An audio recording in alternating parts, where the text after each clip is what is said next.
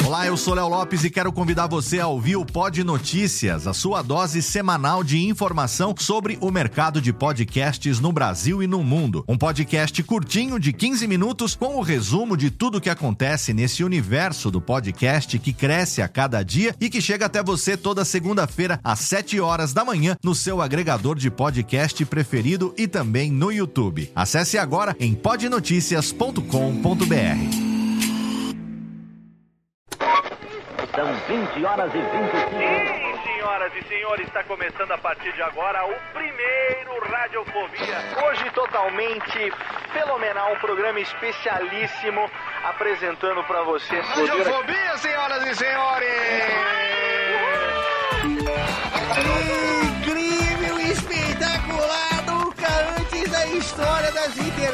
Se imaginaria. Mais uma edição do Radiofobia, sim! Eu quero mais palmas hoje, não?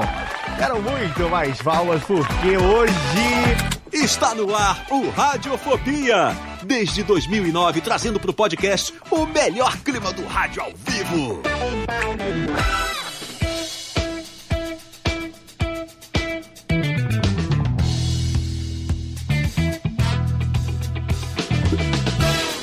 Saudações, ouvinte desocupado. Eu sou Léo Lopes e tá no ar pela Radiofobia Podcast Network. Mais uma edição do seu podcast Delicinha. Mais uma edição deste programinha que está no seu 13 ano Radiofobia, né? Sim.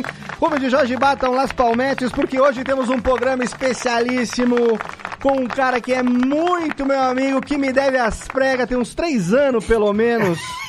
que nós estamos blindando esse cara de tudo quanto é tipo de cancelamento online que ele pudesse passar. Mas não, gente, a gente brinca, mas não é isso não, viu? É, não é... É, assim, não- é, mas não é, né? é, mas não é, é, mas não é, É. não tem todas essas coisas não, né? Tamo, tamo tranquilão. A lenda faz a fama, entendeu? A fama, ele fala, o cara faz a fama, deita na cama, é isso que acontece. E para deitar hoje na cama com o Lirso, ah, deliciosamente, nós temos aqui diretamente hoje de Belo Horizonte, ela que foi fazer o papel de sacerdotisa no casamento de sua irmã, menina Jéssica, quem diria? Boa noite. A Boa menina noite, do pentagrama hoje casou com o quê? Com o livro de Cagliostro, sua irmã. Como é que foi esse negócio? A minha irmã pediu que eu fosse a celebrante do casamento. Olha aí, você já tem experiência nisso, hein? Minha irmã também, fui eu que fiz o casamento dela. Muito olha aí. legal, né? É. Muito legal. Eu falei pra que Ecumênico. coragem Exato. botar eu com o microfone lá na frente e ela e o cunhado, olha só. Tá vendo só? E deu tudo Né? certo? Dois dias também Não. tem, né? Até agora, só paz. Não, tudo certo. Por enquanto, Então... foi, uma, foi uma experiência legal, foi bonito. Maravilha. Nós vamos falar hoje de maternidade também com esse nosso convidado hoje, que já tem aí ali por volta de um aninho que está ficando meio doidinho. E temos aqui ele que se alguém entende de maternidade é um homem que durante muitos meses e do muitos meses não, né? Até mais do que anos. Ainda hoje, tira foto com uma filha em cada braço, fazendo aquele supino paternal. Nosso querido amigo Thiago Fujiwara, o pai das gêmeas. É, sou PHD em paternidade e tô tentando ficar pelo menos um, um amador em hambúrguer. Cara, olha, eu vou falar, viu? Tá conseguindo pelo menos me fazer vontade. Porque teve uma vez que eu fui tentar fazer um, uma inspiração, né? Uma inspiração porque a gente nunca chega perto, né? Do. Daquele creme, aquele queijo do oráculo com os baconzinhos totalmente. E que, né, marca registrada, nós vamos falar também daqui a pouco das tretas da tarde hoje aqui no programa. E aí, cara, quem me inspirou foi você, que você começou a fazer uns hamburgão caseiro. Que eu falei assim, velho, acho que dá pra experimentar aqui também, ó, boa tentativa. O que me chateia é ter aprendido a fazer os hambúrguer e não poder receber os brother aqui em casa pra comer, cara. Por enquanto, Ti, daqui a pouco tá todo mundo Tá aí com a quase, segunda né? dose. Mais, mais um pouquinho a gente tá junto. Exatamente, tá todo mundo. Difícil vai ser manter o distanciamento no seu apartamento 40 metros quadrados, mas nós fazemos o possível, afinal de contas, você mora com a esposa, duas gêmeas e uma pitbull. Dá pra gente também bater uma perna aí. Aqui que tá pim, pim, pim aí. Quem que. Alguém não desligou aí a campainha do. Ou alguém tá, alguém tá recebendo OnlyFans durante a gravação? É o dinheirinho que tá entrando? É que esse barulhinho que é esse? É? Cara, eu tenho maior vontade de fazer um OnlyFans, sabia? Olha aí, Lierson mostrando a calabresa.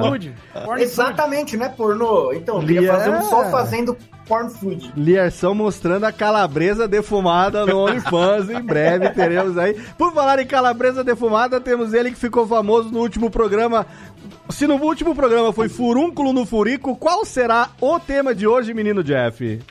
Rapaz, Léo, olha, a cada programa eu me comprometo mais, assim como o nosso É isso que a gente Lierson. quer. A gente tá aqui pra que você tenha uma reputação a zerar. É isso. Ah, eu já, já tenho, tenho é aquela coisa, né, Léo? A gente vai chegando. Eu tô perto dos meus 30, né? Aí você. Jovem, infante. Aí você vai chegando na idade, né? Naquela idade adulta, a idade É. do sucesso. Sim. Aí você começa no. a idade, do- idade da loba. A idade da loba. É, então. Aí a, a- a gente tá falhando o tempo todo. Mas tamo aí, tamo aí pra falar de comidinha, falar de, de, de todas essas coisas que envolvem esse É, cara aí. exatamente. somos todos muito fãs. Inclusive, quero mandar um abraço pro meu amigo Fábio Henrique, que está assistindo aqui. Olha é aí. muito fã do Lierson também. Muito Salve, bem. Fábio Henrique. Sorocaba. Fábio e Henrique é isso. Sorocante. Já mandei um beijo pra, pra, pra minha mãe, pro meu pai E pra você. Já fez o momento Xuxa e nós estamos aqui dele que entende de comidinha, tanto na horizontal quanto na vertical, com seus defumadores e hambúrgueres. E hoje o papo é sobre ele, sobre breja, sobre comida, sobre churrasco, sobre paternidade e por que não também sobre podcast. Temos os Chepas aí também para bater o papo com meu amigo Lierson Mattenhauer. Lierson! Salve, rapaziada do La Radiofobia. Até que enfim, caraca, mais de três anos enrolando, hein? É, bicho, a gente é foda, né, mano? A cada primeira- Hora, cada hora tem um enrosco novo, cada hora tem uma coisa nova acontecendo na vida. Exatamente. Mas agora, meu, por incrível que pareça, a turbulência da paternidade me ensinou a colocar cada coisa no seu devido lugar, a dar a preferência de cada coisa que você precisa fazer em cada momento, sabe? Exatamente. Eu queria, queria engolir tudo e não saia. Aí agora. É foda, né? Dá, a gente aprende, né, aquela, aquela calma que a idade e a paternidade e a beira da loucura trazem pra gente, né? A beira do burnout trazem uma necessidade de abaixar a bolinha. Exatamente. Que é. calma. Eu lembro que ó, a primeira vez que a gente quase gravou. Eu lembro que você teve que dar uma corridinha ali no Panamá rapidamente pra resolver De leve, uma leve. Leozito, vou ali resolver uma tretinha no Panamá. Quando eu voltar, a gente marca. E aí foi uma consequência de tretas inesgotáveis durante um período aí. Aí o de- mundo resolveu parar Aí, também. exato. Aí o mundo resolveu virar o que tá hoje, né? Nós estamos aqui, ó, gravando esse programa numa segunda-feira, dia 6 de setembro. Não sei que dia você vai ouvir, mas nós não sabemos se no dia de amanhã, que né, é no pretérito do futuro sempre a gravação do podcast, se no momento que você está ouvindo esse programa já teremos sofrido aí algum golpe militar. Maluco, se esse programa um não terá sido censurado aí pela nova ordem. É, tá ok? Não sei, não sei. Fala. Eu posso dar um spoiler que eu tô aqui? Ah, você- Ah, você tá em Brasólia, né? O bagulho vai feder, mano. Olha aí, tá vendo? Vai, eu Tá. tô, nós não sabemos o que vai acontecer amanhã aqui. Estamos gravando esse programa antes. Pode ser que esse programa nem vá ao ar, que quem assistiu ao vivo escute e depois ele nunca chega ao podcast. Vai que acaba a internet. Vai que o Brasil vira uma uma uma ditadura tipo a China. China. Que não Mas uma pode, coisa, então, né? gente, a gente tem que se despedir de qualquer pudor hoje, porque hoje pode ser o último dia que a gente pode falar. É Então, isso mesmo. Vamos Nem ver. brinque, nem brinque. Né?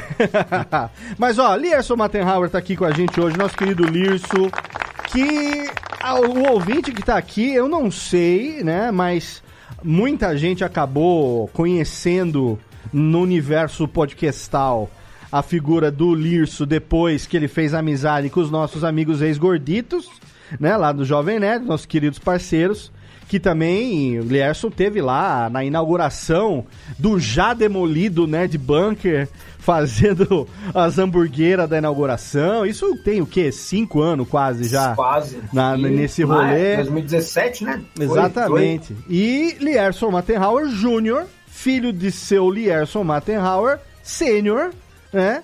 Que é fundador da hamburgueria Trase, lá em, lá em São Paulo, criador do Oráculo, um hambúrguer fenomenal, que é uma marca registrada, durante muito tempo, né, associada, ainda é associada a Vossa Senhoria, Sr. Lierson, por conta também de toda essa história, mas que hoje já galga novos caminhos em Brasília e tá trabalhando, cara, tem uns negócios legais, inclusive eu tava vendo hoje no Instagram cara. umas postagens ali de coisa é, é, espo- é, espontâneo food lá, uns negócios de inspiracional. Puta, achei, achei fantástico. É, cara, a gente tá num projeto muito bacana aqui, né? Chama é, Grupo Rocks, que é de um, é de um chefe muito famoso, o Rodrigo, o Rodrigo Sanches.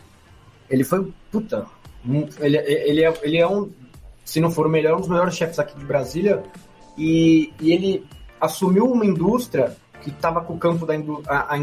Já existia a indústria, né? Que eu, que eu tô trabalhando aqui como um, um dos chefes. Aham. E aí ela servia para o Estado. E aí a antiga empresa fechou, Certo. só que o, o, o parque industrial ainda estava lá. E ele quis. Ah. Ele tem um projeto muito ousado. Ele tá sendo Nick Fury agora, que ele tá chamando só chefe premiado e chefe com experiência para ele quer pôr na cabeça das pessoas que comida industrial é, existe um preconceito quando você fala de comida feita industrializada. Porque as, as pessoas pensam em comida industrializada, eles pensam apenas em, em aditivos, em, em- em coisas ruins, químicas, colocam num, alimento para ele, pra ele durar mais. Só que você pode usar ah, o parque industrial, você pode usar tecnologia aliada à experiência e a, e a técnicas de alta gastronomia para servir comida artesanal em grande escala. Então, ele criou a ROX, o conceito da ROX, ela é a, artesanalmente industrial. A Isso gente é só- legal. a, a gente tá fazendo, cara, gente tá desde outubro do ano passado fazendo teste e colocando produto pra... Porque uma coisa é você, sei lá, você faz um American Cheese, igual a gente tem na nossa É, mas é montagem lá, diferente, E aí né? você coloca química. Outra coisa é como fazer esse produto durar na gôndola, Sim. durar na, na- no restaurante do nosso cliente, sem que a gente coloque nada, como se ele tivesse feito pelo nosso cliente. Aham. Porque uma das grandes demandas do, dos pessoas que têm restaurante hoje, cada dia mais é estocagem, aproveitamento do seu estoque e, e diminuição da, de, de funcionários. né? Porque um, um grande chefe para tocar uma cozinha para você custa caro. Sim. Se você já tem a inteligência dos chefes comprando esses produtos da indústria, como barateia isso lá na ponta? Você pode Aham. pagar um pouquinho a mais, só que lá na frente você economiza muito mais. Sim. Você recebendo todos os hortifrutis cortadinhos, todos os preparos, molhos cortadinhos, os pães que eu fazia na trade, a gente criou uma indústria de pães lá pra gente servir pão também. É, a gente tem um açougue que a gente serve, a gente tem a criação né, de gado angus, serve para servir as pessoas também com gado certificado de alta qualidade. A gente, tá, Excelente. a gente tá querendo fazer uma coisa onde, sei lá, Léo, você tem, um, você tem uma receita de família que é maravilhosa, todo mundo da sua família ama, aí você quer, sei lá, ninguém, você sabe que ninguém faz aquilo, aí você pensa em, mostrar, em construir um restaurante com aquilo. Só que aí você pensa, pô, eu só sei fazer isso. E o resto que engloba um restaurante, uma sobremesa foda, fazer Sim. esses preparos e tal, a gente consegue fornecer isso pra você de uma maneira artesanal, Que de alta legal. gastronomia e foda pra caralho. Que É, legal. Tá sendo um desafio muito foda. Cara, é um desafio de romper também uma barreira, ainda mais no momento que a gente vive de. é, já, já anterior à pandemia, né? De fitness, de busca pelas coisas mais saudáveis e tudo mais. Exato, cara. Aonde o Muito industrializado, ele é sinônimo de, de não saudável, ruim, é. exatamente por conta da grande indústria de alimentação até hoje, que é no sentido de você produzir, é, até o próprio termo escala industrial é esse, né? Você produzir numa escala bem maior do que a escala artesanal, entregar para distâncias aonde o artesanal não conseguiria entregar, e para isso acontecer, para baratear processo, principalmente a questão de é, conservação, que os conservantes são o- al- alguns dos maiores vilões aí da, da indústria alimentícia, não só os conservantes, acidulantes, flavorizantes que botam sabor e tudo mais, mas o fato da indústria, grande indústria alimentícia, é, por conta disso, vender coisas que têm gosto de um negócio e que não são feitos daquele negócio. Cara, Entendeu? é carne que não é feita de carne, frango que não é feito de frango, batata que não é feito de, de batata, né? Então você tem mil e uma coisas nesse sentido. E aí você vem nesse projeto ousado no mínimo. Alguns diriam que até suicida por conta da- da- da- do bater de frente com as grandes marcas, as grandes indústrias, para poder fazer o artesanal com escala industrial, cara, tem que ter isso que a gente sabe aí, que você tem esses que corrones para encarar os Sim. projetos, né, nego? Não, mas a ideia, irmão, a gente não quer bater de frente com a sadia, a gente nunca vai ter o poder de compra e produção do, de uma, Ah, dessa é, indústria. mas eu me refiro que- na consciência da pessoa que vai Não, optar claro. pelo saudável e não pelo. Só que a gente quer ser disruptivo, essa é a parada. É, eu é quero, o eu quero que você, a pessoa que receba nosso portfólio, eu consiga entender e colocar na cabeça dela que, primeiro, pode ser barato você ter um restaurante. Segundo, você pode comer bem comendo uma comida industrial. Sim. Porque, querendo ou não, a gente só faz o que a gente faria num pré-preparo do restaurante, utilizando tecnologia de ponta. É, é basicamente isso. Facilita o processo, né, do chefe e Total. da galera de fazer um processo que ele já faria na cozinha dele, né? Então, Exatamente. é... Não precisa. Cara, quanto custa pra você cortar, con- contratar uma pessoa só pra chegar de manhã, cortar batata, cortar rabanete, É. fazer todos os preparos de legume, bater molho? Tem um restaurante italiano, porra, molhos base, né? Moer as carnes pra fazer molho o- branco, molho ao sugo. Fazer os blends do tempo. hambúrguer, né? Moer as carnes pra fazer os blends do hambúrguer. Fazer as bolinhas Moer- pra achatar e coisar. Não precisa, cara. Aham. É, a gente tá. A gente, aí o nosso patrão lá, o Rodrigo, ele, ele contratou um chefe pica em cada área para cada um cuidar. Tipo, a gente cuida da parte de carne e panificação, aí tem outro que cuida da parte italiana, tem outro que cuida da parte de hortifruti, tem uma outra chefe que cuida da parte de, de patisserie, de doces. Legal. E a gente consegue trazer um leque inteiro para quem tem um- uma operação de comida, né, cara? Tá sendo um desafio muito bacana sair da cozinha artesanal e tentar aplicar isso em larga escala. Pô, cara, Mas isso, isso é muito legal. Fala, já. É, tem uma, um grande trunfo que eu vejo aí, que é a possibilidade de vocês fazerem o controle de qualidade e, em 100%, né? Vocês vão estar com toda a linha sempre... Toda a cadeia, toda a cadeia, nossa, ela é, ela é totalmente é, rastreada, porque o gado é nosso, o porco é nosso, é, tudo, a, a plantação de farinha e amido nosso é aqui no interior de Goiás também, então tudo, tudo vem pra gente, tudo é, é nosso, fazendo para nós, tentando manter o 100% do aproveitamento artesanal. Isso que é muito bacana que você falou. A gente tem um puta time de nutricionistas, a gente tem quatro nutricionistas incríveis, das melhores do país, cuidando totalmente só do rastreamento, porque quando você mexe com comida artesanal, as pessoas têm que saber qual foi o lote, qual que foi a produção, Sim. e que dia que foi feito aquilo, para se caso deu uma dor de barriga ao pé da letra mesmo, você conseguir fazer total, todo o caminho de reverso, entender se onde é daquele lote do errado, se tem mais coisa daquele lote para vender, coisa que industrialmente é muito difícil de se acompanhar, né? Uma, É, uma é, acho grande que-. Exatamente. Acho que tem um exemplo muito legal, até recomendo pro ouvinte aí, é, que quer conhecer mais esse, esse lance assim, porque, óbvio, a gente preza muito pelo artesanal, mas é como o Lers falou, é foda você produzir isso em larga escala. E hoje o industrializado que a gente está comendo, né, muitas vezes a gente meio que não sabe da procedência da, da coisa, né, mano? E tem uma, uma série, um, é um documentário, né, o Super Size Me Holy Chicken lá do, Ah, da- tem na Amazon. Cara, esse documentário Foda. faz você entender como é que funciona toda a cadeia de produção é, totalmente industrializada, né? Acho que até fica a recomendação pro ouvinte aí. Sim, Porque, vou deixar o link nossa, na é muito postagem. legal. Vou deixar o link na postagem. Se eu não me engano, não sei se é na Amazon Prime ou, ou no É, Netflix. Amazon Prime. Tem lá esse, esse documentário. Eu acho, eu acho muito foda. Mas, ó, eu quero chegar nesse momento. A gente fez uma introdução muito bacana sobre o que, que o Lierson tem feito atualmente. Mas a, a, a- gente, eu- assim, eu, vamos, vamos pular a fase da escola do Lierson Pica, Porra Louca, que a gente já ouviu lá Marginal. no, Nerd, lá no Marginal é Nerdcast. Lierson Marginal. É, cara, acabou, acabou. Lierson Tudo bem responsável. que sábado eu tava pichando muro, mas tudo o, o Lierção do Corote. Vamos deixar esse pro aquele Nerdcast que já existe. Eu vou deixar o link no post, inclusive. Na verdade, poderia deixar o link no post de todos os Nerdcasts que o Lierson já participou, porque cada um complementa a história de alguma outra coisa. Inclusive, recentemente teve a participação dele no Caneca de Mamicas, que não sei se as pessoas perceberam ou não, mas foi gravado antes do filho dele nascer. A Má tava grávida. Nossa, ô, que monte de gente me ligou. Caralho, a Marcela tá grávida de novo. Eu Não, então, aqui é que o pessoal não, o pessoal não sabe dos bastidores, mas o projeto do, do Caneca de Mamicas, ele é anterior à pandemia, lá em 2019 já tava Sim. pensando em fazer. Nem tinha né? nome. Não tinha nome, ou ia ser sábado da minha rotina e tal, tinha os negócios assim.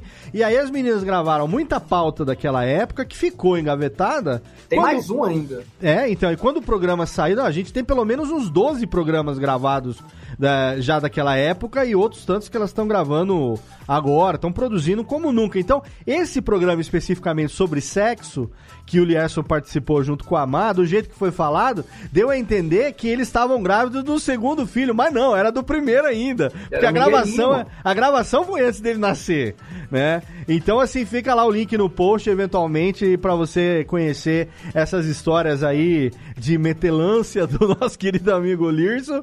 E o que queria saber hoje aqui, Lirson, é o seguinte... É, em que momento da sua vida, que a gente, a gente que tá acompanhando hoje, quem acompanha você, principalmente no Instagram, tá hoje muito ligado no Lierson, é, mestre cuca, chefe, churrasqueiro, hamburguero, pai e podcaster, né? E, e, assim, não era o teu foco original da carreira. Quero saber que momento que isso acabou entrando na sua vida.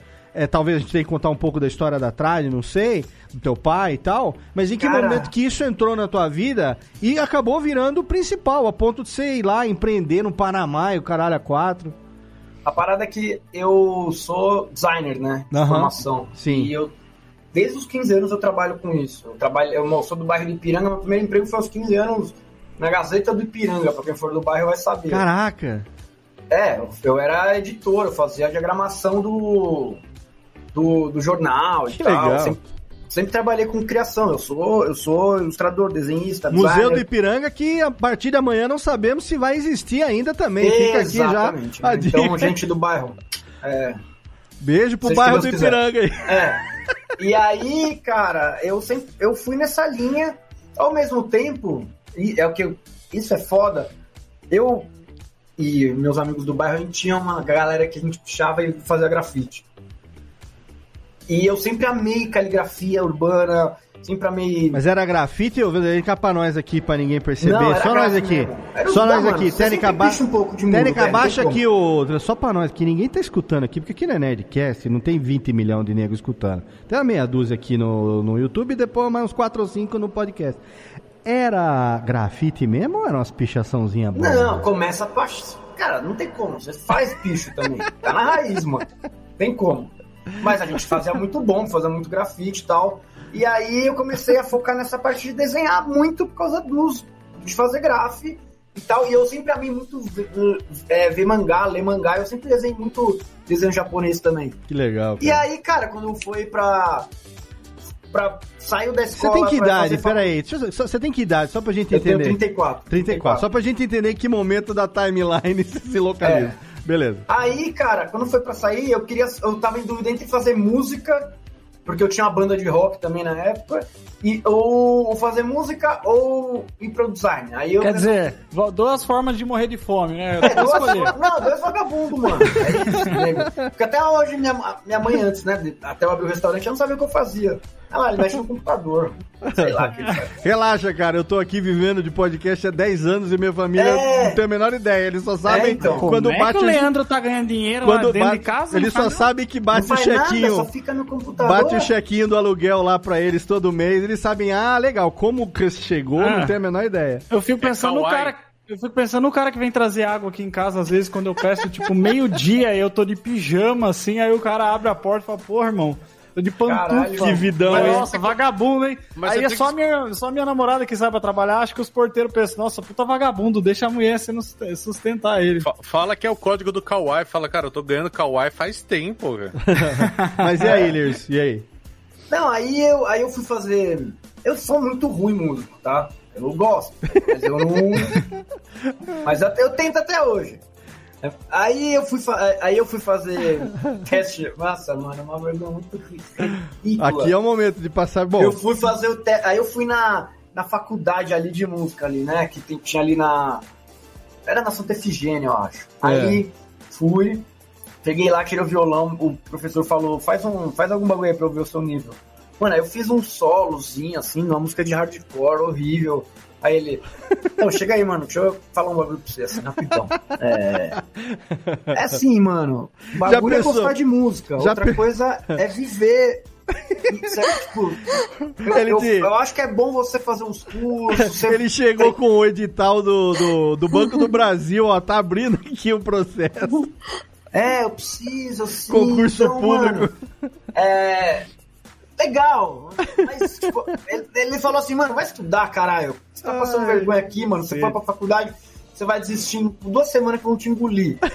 Aí eu, tá, beleza. Aí eu fui e comecei a fazer. Primeiro eu comecei a fazer propaganda na, na MB. Aí eu vi, mano, não é isso, velho. Eu quero. Eu sou desenhista, mano. Nada como um bom incentivo, né? Também no Brasil. É. Aí eu fui pra Belas Artes, aí eu comecei a fazer design lá mesmo. Aí foi, só que enquanto isso eu comecei a trabalhar. Eu comecei a trabalhar depois na Calunga.com. Eu que fiz o primeiro e-commerce da Calunga.com. Olha em aí. 2007. Caramba. Calunga, No- ô, paga nós, hein, aqui. É. Ah, eu tenho muita amizade com o pessoal de lá até hoje. Boa. Aí saí de aí depois eu saí de lá e eu comecei a ir pra agência. Aí minha vida começou a ficar um caos, mano. Eu tava Parabéns. fazendo faculdade, comecei a ir pra agência, aí a galera da. E aí eu já entrei como assistente de arte. Quando eu entrei na. Eu saí da Calunga, fui pra Netshoes, aí da Netshoes eu fui pra Sunset. Quando eu entrei na Sunset, já era uma agência do grupo ABC, pica. Eu já entrei de assistente de arte e eu, mano. Clima de agência, molecão, 20 anos, assim, caralho, que eu tô fazendo aqui? E aí os caras já me colocou pra me fuder. Fazer Lógico, né? peça de prêmio e tal. Eu comecei, mano, eu grindei muito rápido, assim. De desenhistinha brincar no flash, a já começar a ficar monstrão. E aí era muito louco porque, tipo, eu chegava na faculdade, os caras estavam explicando os bagulho que eu tava fazendo no trampo. Sacou? Que animal. E, e aí, tipo, ah, peça de TCC, a galera se matando lá, e eu, ah, mano, se liga. isso, eu Quer dizer, 10 desde- job- desde Eu cedo tenho 10 você- jobs desse aí pra tomar no cu pra amanhã, mano. Desde Tá cedo louco. você começou a aprender que o melhor jeito de se qualificar é se fudendo na prática. Então. No trampo, mano. Aí, aí eu saí da Sunset e fui pra Ogilvy, e aí foi quando eu. Mano, não tava conciliando mais, porque aí na Ogilvy eu já fui como diretor de arte. Tipo, a galera ta- da minha sala tava se matando pra ser trainee, tá ligado?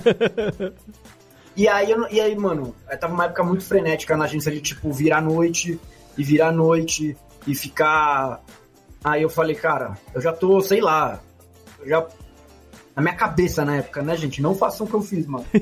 Pô, eu já tô onde a galera da escola quer estar, da escola, da facu quer estar, então falou, mano. Aí no último ano eu, eu larguei do bagulho, mano. Aí eu, pra fazer TCC, o caralho sai fora e foquei na agência, comecei a ficar muito monstro lá. Saí de lá e falei, mano, agora tá na hora de eu abrir. Em 2012, eu falei, tá na hora de eu abrir minha agência.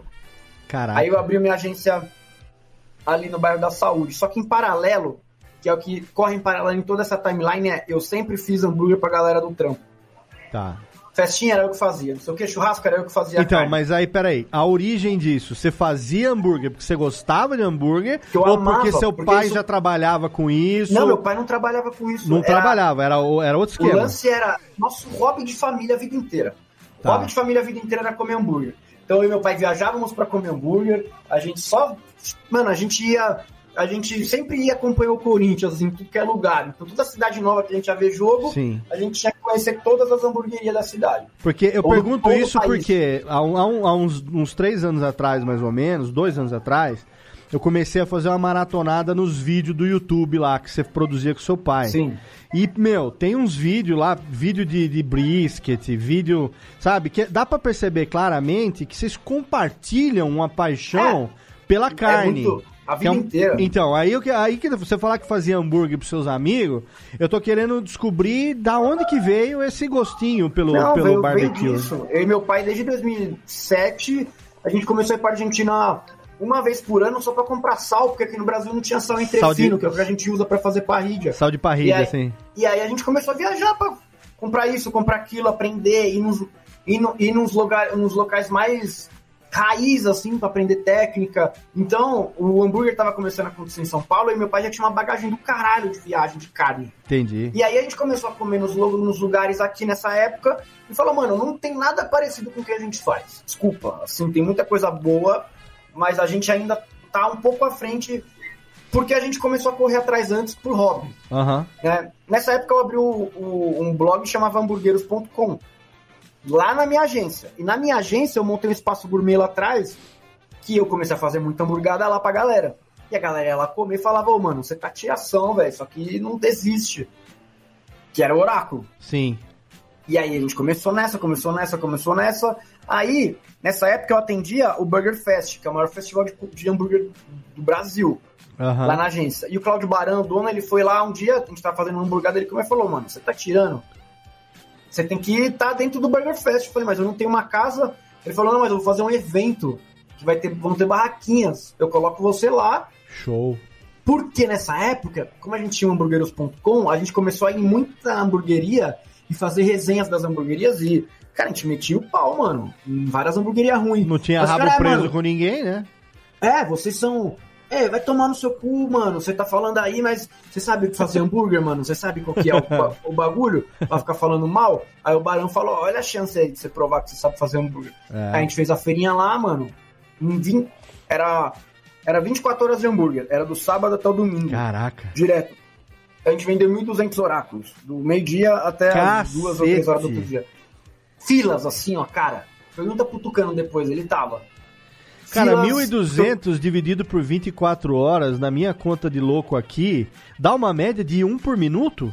Quem- Da 500 por hora? Cê- Não, não. Não, não, não. Não, não, 1.200 dá por, uns 100 1.200 e por pouco. 24 horas Ah, são perdão. 600 em 12 horas. Dá uma média de 100 por hora, uma média de, sei lá, 1.5 por minuto, velho. Não, não parei, irmão. Caralho! Porque na grelha do meio-dia às três do outro dia. Porque aí, porque assim, dá uma média, ó. Só que no horário de pico fazia 500 e durante a madrugada toda só ia chegando uns nóia frenéticos, que era na Barra Funda. os malucos saindo da balada assim, ó.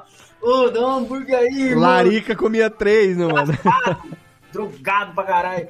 E, e mano, largando hambúrguer pros nóia. E aí, mano, como é que tá, rapaz? Tá doidão? Não tem um Cara, povo mano, pra comer mais do que É. esses aí, né? Não, aí chegou uma mina que tava muito doida. Tinha, mano, tomado uns quatro, tinha tomado bala. Ela tava assim, ó. Aí, aí eu dei um hambúrguer na mão.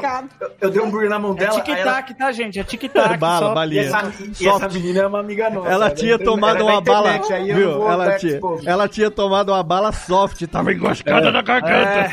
É, travou, não vou dar exposa de quem é, mas era famosa. Aí ela chegou lá, vou lhe dar um hambúrguer aí que eu tô com fome. Aí eu falei, fia, você não consegue. Ela tá aqui travada, eu falei, você não consegue abrir a boca quando você mastigar, mano. Tava igual a Abby. Me dá- É, respira. Ela falou assim, ela falou assim, me dá um milkshake de chocolate e um milkshake de oráculo também. pra Tá louco. Tomar de cara, eu imagino, porque, olha, quando. ah, na- assim, nos, nos lindos tempos onde a gente ainda podia se reunir, eu lembro que às vezes eu ia na balada e saía pra comer. Aí tinha um, um hot dog assim na frente, um dogão na frente da balada. Já eu, bebo, já era o, o melhor lanche do mundo. Imagina você comer um oráculo depois de você sair do, do rolê. Mano, desse. muita gente. E aí Vai começou, tomar. né? Começou. Nossa. A Lana fez a conta aqui, ó, louco. são 50, 50 por hora, velho. É quase um por minuto, não é brincadeira não. Não, aí, aí começou, né? Aí o. Aí eu balancei na minha. Falei, mano, será que o meu hobby é meu hobby ainda? Porque agora tem demanda, a galera tá começando a curtir. Aí a gente ficou mais um ano fazendo evento com o nome Hamburgueiros, né? E aí foi quando depois o. Os meus ex-sócios da Trade fizeram uma proposta pra mim, ó, mano. A gente quer abrir uma hamburgueria. Você tem. tá com o nome agora de ascensão aí. Ah, vamos, legal. abrir- vamos abrir uma casa. Aí eu, puta, mano, não curto as ideias desses malucos, mas queria, né? Falei, não, quero, Sim. quero ter a casa. Aí abri a Trade em seis meses, a gente ganhou o prêmio de melhor de São Paulo, mano. Só porque abriu a casa. Caraca. Ganhou Animal. peso, Legal. assim, plá. Falei, vai. Aí dá vontade era de chegar em cada post lá que eu tinha feito e chupa arrombado, tá vendo? Eu sei fazer E- a sua casa é uma merda. E eu sempre quis saber, nunca perguntei, por que que a, a receita do oráculo é acreditada pro teu pai, não pra você? É dele a receita mesmo? Hum, cara, Ele que criou o oráculo? Porque, assim... assim, se vocês faziam tudo junto, pode ser uma ah, ideia cara, é um conjunta. lance meio de pai e filho, eu não vou tirar prestígio do do velho. Não, eu sei, mas não assim, é. Eu conheço o seu Lierson. A gente foi. A gente teve as duas inaugurações da Seven Kings lá, nós comemos, bebemos e demos muita risada É, lá com o Tucano parada, e tal. A parada que é meio assim. Meu pai fazia pra mim de um jeito, e aí eu transformei a receita em algo comercial. Certo, entendeu? entendi. É, meu pai, ele, ele fazia pra mim, porque eu, coisa que eu mais gosto é do cheddar com pepperoni, aí ele fazia pra mim de um jeito.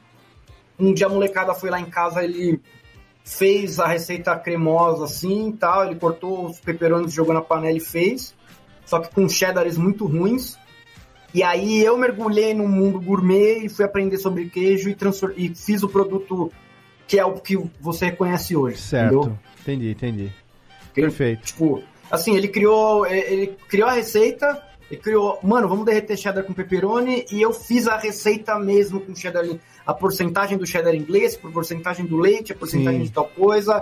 Eu transformei o produto no que ele é hoje. Tipo, então, o e aí É, uma receita replicável Sim, também, sim. né? eu também, eu sou a prova. Não, mas a eu- gente fazia. A questão é que a gente fazia isso tudo junto. Sim. Né? Mas quem pôs, se for falar quem pôs a mão ali mesmo, foi eu no dia anterior ao evento das 24 horas. Porque Sim, a sim. gente, como vai fazer isso? Eu falei, não, a gente precisa ter uma ficha técnica disso, precisa estar no papel. Não, então, a gente pode dizer então que você tornou é, vendável, né, comercializável numa hamburgueria, uma receita que era uma receita querida que De seu pai família. tinha o jeito dele de fazer pra você. E Sim. só que o jeito dele talvez fosse um jeito muito, talvez até impraticável comercialmente falando. Você foi lá adaptou. Não, é que era ruim, mano. A fita que, assim... não, não, não é desmérito, caralho. É porque a Eu gente sei, não conhecia porra. os produtos de Sim, alta qualidade, entendeu? a entendo, fazia entendo. com cheddar de bisnaga, fazia com cheddar polengue Entendi. pequenininho, tá ligado? Entendi, Só. entendi. Aí a gente depois não, foi, fui entender o que é um cheddar inglês de verdade, que Ah, não dá pra tá, usar legal, ele sozinho, Aham. não dá pra usar ele sozinho porque ele é muito gorduroso, então eu preciso quebrar ele com um cheddar mais barato, e aí eu preciso entrar com outras coisas pra dar aquele sabor que o oráculo só ele tem. E isso aí eu fiz, aí isso aí eu fui fazendo no, no dia a dia Sim. estudando, né? Aí o, grande problema disso Fala. é que quem come o oráculo depois vai experimentar qualquer lanche com cheddar por aí. É, não cai, né? Morre. Nossa, fica. Cara, Parei eu, de comer, parei, parei de pedir lanche com cheddar. Eu, eu, eu já experimentei também. em tudo quanto é lugar, Parei. cara. Tipo, geralmente é, é tudo bo é tudo imitação e tudo bosta. Eu vou né? te falar, eu durante muito tempo eu gostava muito do cheddar lá, como é que é? O McMelt lá do McDonald's? McMelt. Eu gostava muito desse, porque era o único que... né? Teve uma época que hambúrguer com cheddar era novidade, não se falava em cheddar no Brasil. Eu É, tenho agora 40... não tem, né? Eu tenho, Sem então, cheddar. eu tenho 47 anos, na minha infância não se falava em cheddar no Brasil e, tipo assim, quer comer um lanche bom é x-salada, era o lanche da, entendeu? Aí, o que acontece? É, o cheddar chegou uma época ali no final dos anos 80, começo dos anos 90, que uma receita tipicamente americana, quando veio pro Brasil, foi uma novidade, virou, né, Febre, né? queridinho, virou febre e tudo mais. Então, durante muitos anos eu achava que aquilo era cheddar, até eu comer o oráculo e, cara, velho, perde a graça. Eu Sabe sempre... que eu tenho um, um caso bem rápido e engraçado? Ah, eu tenho duas filhas, Gerson, de 5 anos, tenho gêmeos, né? Nossa, E uma das coisas que elas aprenderam comigo é comer hambúrguer, né? graças a Deus. É, e assim, a gente mora do lado, do lado, do lado de um McDonald's, cara. E assim, devido não é uma qualidade, mas o McDonald's é uma coisa confortável. É. Eu, eu, É, eu não gosto, é assim, ruim, de- mas é eu amo, aquela eu coisa, amo. eu também gosto. Um dos melhores lanches, assim, se falar pra mim, tipo, cara, você só tem uma opção aqui na rua agora. E tem, sei lá, um Hambúrguer King, um McDonald's, um Bob's. Eu vou pedir o. o- o- como é que Não, o chama? Bob, o Bob só vive de, de, de milkshake, eles não falam. Cara, o. Bob, Não. se eu, fosse, se eu fosse diretor de marketing do Bob's, eu ia fazer. O slogan ia ser assim, ó. Bob's, vem, não tem fila. É, não tem fila. Não, eu vou Yeah. pedir lá aquele, o Mac, Magnífico, né? Aquele que tem aquele puta molho gostoso, cara. É, também é bom. É, era, era a minha E- opção, assim, numa Hum. urgência, pô, é Sim. muito bom. Não, E é- isso é vibe, mano. E a, e a Sofia, é, ela adora o Cheddar McMelt, né? Então, quando eu vou, eu compro um McLanche feliz, por causa do brinquedo, e compro um Cheddar para elas dividirem. E na Boa. cabeça dela, aquilo é o Cheddar, né? E umas duas semanas atrás, eu, eu tava muito, muito fodido da cabeça. Falei, cara, eu preciso sair de São Paulo, fazer alguma coisa. E peguei o carro e fui para Santos. Só pra molhar o pé na água com elas, pra dar uma volta. E falei, cara, já que tô aqui, vou passar lá no, no nosso querido Tucano, né? E aí fui lá, fui para lá almoçar. Só que falei, cara, o que, que eu vou pegar pra elas? Porque são os lanches muito grandes, né? E elas não vão, talvez, dar o valor pro lanche. Aí eu conversei com o garçom e falei, cara, você não pode fazer um cheeseburger? Só que você troca o queijo pelo cheddar, que tinha o adicional lá de alguns reais. Ele falou, claro, vou fazer, né? E aí chegou o lanche. elas pegaram, elas ficaram olhando e elas estavam com aquela cara, cadê aquele creme laranjão, né? Cadê o radioativo? É. Aí eu falei pra ela, falei, filha, isso, isso, isso daqui que é o cheddar de verdade. O que você come é um creme de cheddar, né? Aí elas ficaram com aquela cara de bunda, tipo, ah, vou me fuder com esse lanche do meu pai aqui. Aí, depois que elas deram a primeira O mordida bom é que elas têm 5 anos e elas pensaram isso, né? Essa frase vou me exatamente. você fuder. falou. Quantos anos É. você pensou nisso? Gente, Sim, exato. É, é, você, Lerson, aguenta quatro anos, você vai ver que você, você vai aprender com, o Miguelito, cara. Mano, a primeira comida do Miguel foi hambúrguer na vida. assim, Não, eu vou te falar, fora- haja criatividade, viu? Haja É. criatividade. E aí, O cara, meu tem depois- 20 o meu vai fazer 20 agora, no dia 25 de dezembro. Hoje já assinou o contrato de aluguel que ele tá indo morar sozinho no apartamento. Rapaz, Lucas tá Rapaz. saindo, Lucas está saindo de casa, senhoras e senhores. Louco. Olha aí. Olha, palminhas. Pal- cadê o Rubens e Jorge? Não sei se é palminhas da minha bunda ou palminhas pra ele, porque, né?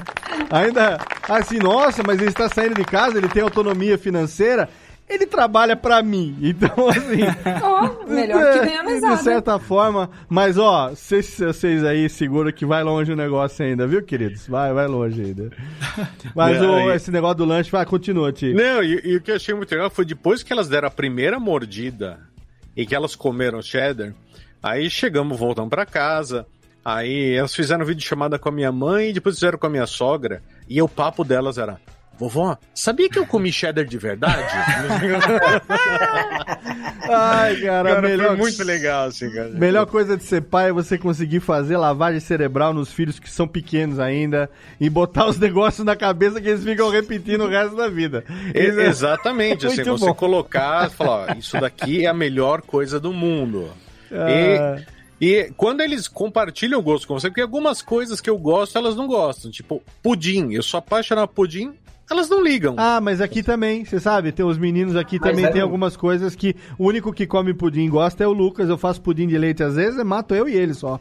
O É. Leone e o, e o Lorenzo não comem pudim de leite. Mas, mas o cheddar, assim, quem come um cheddar bom, depois não consegue comer esses cheddar laranjão, não, cara. Não É. dá, cara. Ó, só corrigindo aqui antes que eu esqueça, a Lana mandou na Twitch que o ah, não sei como é que ela adivinhou, mas a Lana tá virando a memória minha que funciona.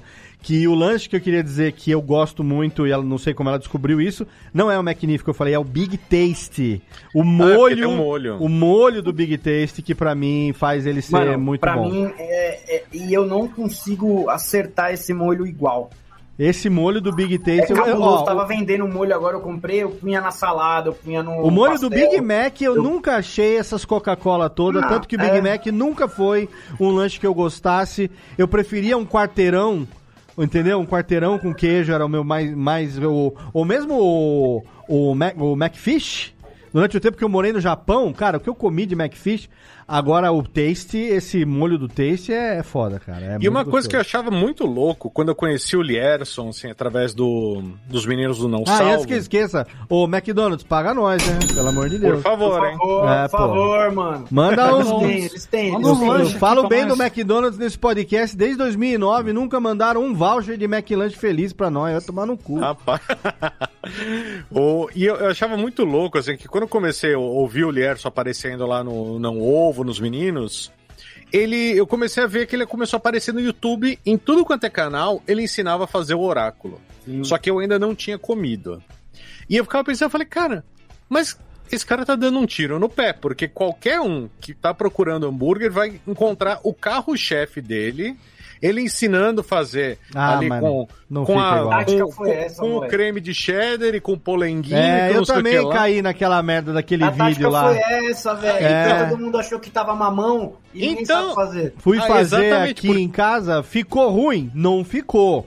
Os meninos que gostam de um lanche bom, um hambúrguer bom, com, né, comprei aquele hambúrguer gourmet que é 200 gramas, 180 gramas, um pouquinho mais grossinho, porque eu também não tive saco num sábado pra ficar fazendo blend eu pedi moer carne, não, foda-se, comprei lá aquele que vem dois no pacote, sabe, aquele dois de 200 gramas e tal, mas o, eu fui fazer o blend do queijo. Cara, não ficou ruim, mas ficou uma argamassa que diferente do que. Aí eu pensei, a hora que, que ficou pronto na panela, eu falei assim: Lierson, filho da puta, tomar no É, meio do seu velho, cu. mano. Porque você tá ensinando negócio- para a puta que eu pariu. Eu não, não é isso que eu comi lá É- na essa, trás. essa porra desse creme que ele ensina, ele enquanto ele tá quente por dois minutos, ele tem Isso. uma consistência boa. Em dois minutos ele vira uma argamassa que dá pra você Exatamente. levantar uma palafita com aquela merda. É, e a primeira vez que eu comi na Trad foi um dia que eu precisava almoçar no, no trampo, e aí eu ganhei uma grana, o pessoal falou, pede o que você quiser. Eu falei, cara, eu vou pedir um, um oráculo. Sim. E na minha cabeça, eu pensei, ele vai chegar borrachudo o queijo. Ô, Jéssica, pode deixar o chegou, seu velho. microfone ligado, viu? Quero ouvir suas risadas aí. Você tá desligado por quê, Ô, o amor? bagulho, mano, Interagimos. é que assim, a tática de marketing que eu tinha foi essa. Falei, eu vou mostrar pra todo Foi. mundo como O faz, marketing só do que esse Lazarento. primeiro que eu fiz aí, velho, era daquele primeiro do meu pai lá atrás. É, não, ele falando assim, não, ó, na falta do cheddar bom, cheddar inglês, usa os quadradinhos do supermercado. De polengue. De polenguinho e não sei o quê. Eu falei, cara, é porque aqui também, eu moro aqui na roça, aqui em Serra Negra não tem opção, entendeu? Eh, Tem uma loja de queijo aqui, mas tem queijo canastra, queijo Minas, não vai ter queijo cheddar inglês. Tem os melhores do mundo, precisa de Sim. cheddar. Hoje em dia, mano, minha cabeça mudou tanto. Então, mas aí é que tá, velho. Eu fui repetir a sua receita lá. Claro. Entendeu? Porque eu não sou o cara do hambúrguer que nem você, que é aquela coisa que eu comentei com um amigo meu esses dias. Falei, cara, ó, eu vou falar aqui uma filosofia. Se eu tiver errado, o Lerson e o Thiago, que são também aí metido a. O Lerson, que é profissional, o Thiago, que é metido que nem eu, me deem um tapa na cara. Mas eu falei, cara, culinária é matemática, velho. Culinária é uma ciência exata. Exato. Você tem, se você entende, é tipo química mesmo. Se você entende o que que orna com o que, o que que combina com o que, o que que vai bem com o que, você não depende de receita. Você faz as coisas porque você sabe o que que dá certo, o que que não dá certo. Quando você não tem ainda essa lógica na cabeça, que imagino eu seja o que se estuda muito num curso de chefe, num curso de culinária e tudo mais, que eu nunca fiz, você vai seguindo receita e você vai aprendendo por tentativa e erro. Então talvez eu Exatamente. conseguisse fazer com os queijos que eu tenho acessíveis aqui, aqui na cidade, um, um, um blend de queijo, digamos, um, um, né, um queijo muito mais gostoso e saboroso do que aquela tentativa que eu fiz, tentativa de oráculo, que por você tá ensinando a receita errada mesmo, de propósito, aí virou aquela argamassa do cacete, entendeu? Não, e você cansa de ver hamburgueria por aí achando que tá balando no bagulho.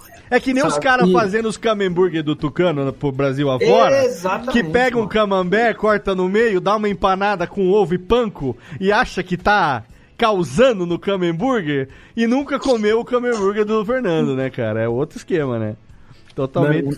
É um dos meus hambúrgueres favoritos. Nossa, nem, nem, nem me fale. Agora, eu quero saber o seguinte, antes da gente encerrar aqui o nosso primeiro bloco, em que momento e que loucura foi essa de empreender no Panamá, velho? Ah, pergunta pros meus sócios. Foram É, eles que, a resolveram abrir lá numa filial, A é isso? A fita é assim, mano. Que virou tipo franquia? Não, não. Um dos meus sócios, ele tinha negócios lá. Ah, porque tá. ele, ele era diretor da HSBC lá. E aí ele tinha. Ah. Ele já tinha casa, já tinha empresa aberta. Ele falou, mano, vamos começar. Vamos pensar na expansão internacional? Vamos, a gente ia pra. Porque depois a gente ia lá pra. pra Portugal e, e Europa, né? Ah, entendi. E aí a fita foi que ele já. Ah, lá tá fácil, é só abrir. Aí ele falou, eu falei, então vamos. Só que, mano, que cagada do caralho. Nem sei se tá aberto, né?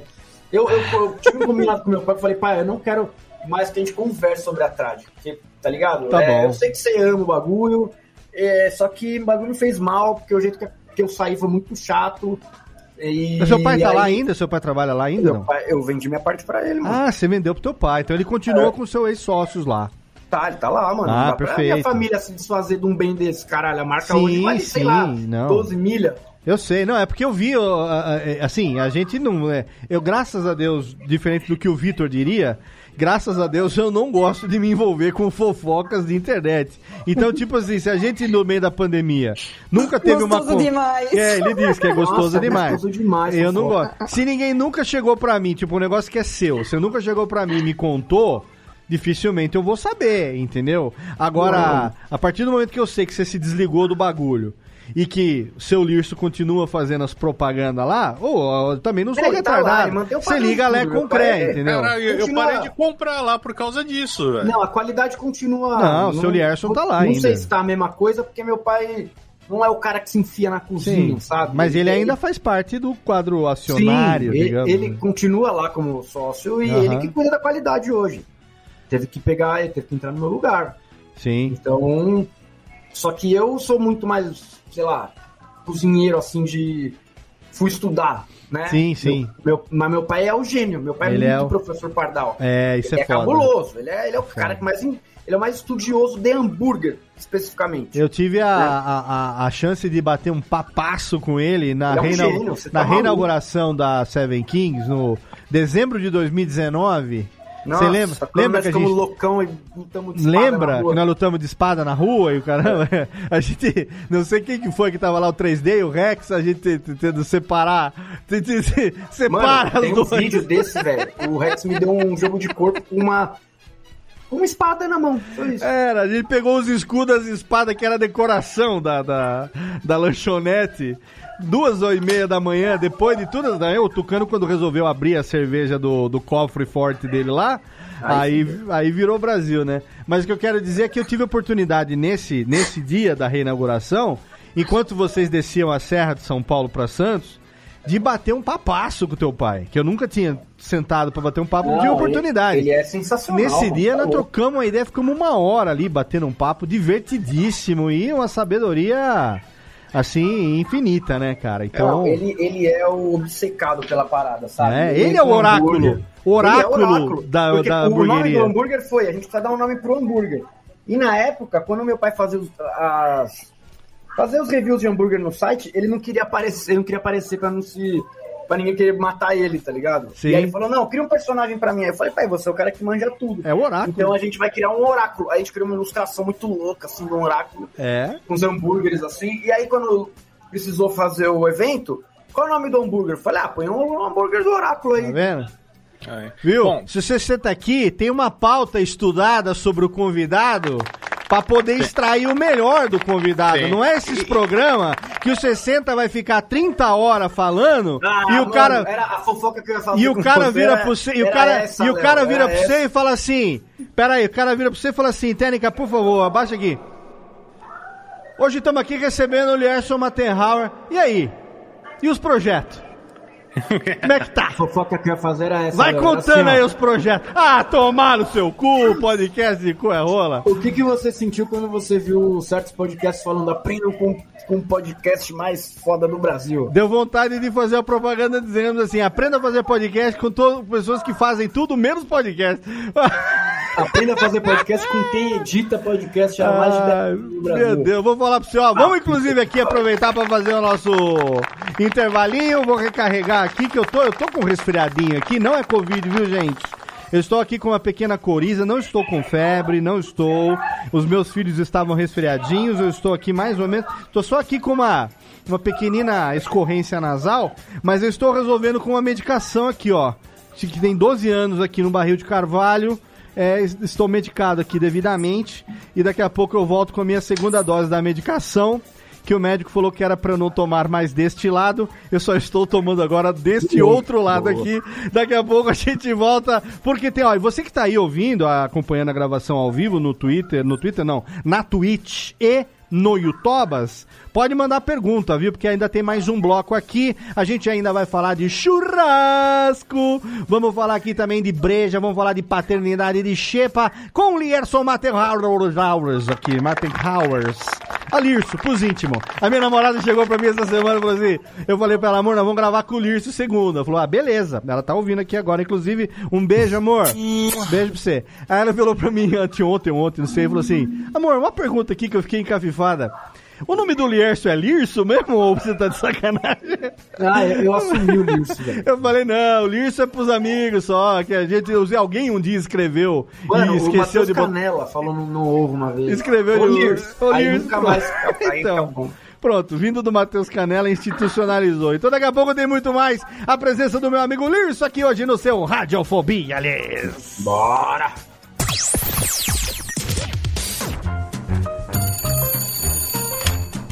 Alô? Alô, é, é da rádio, é? É da Radiofobia, filho. Então, é que sabe que eu mando carta pro programa toda semana, tem uns 10 anos já, mas ninguém nunca leu as minhas cartas, rapaz.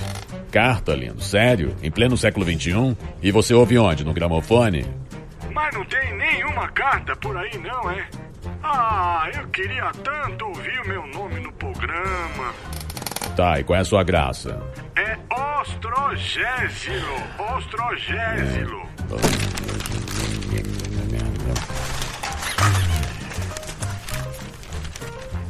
Achei sua carta, mas vamos te chamar de Totô, tá?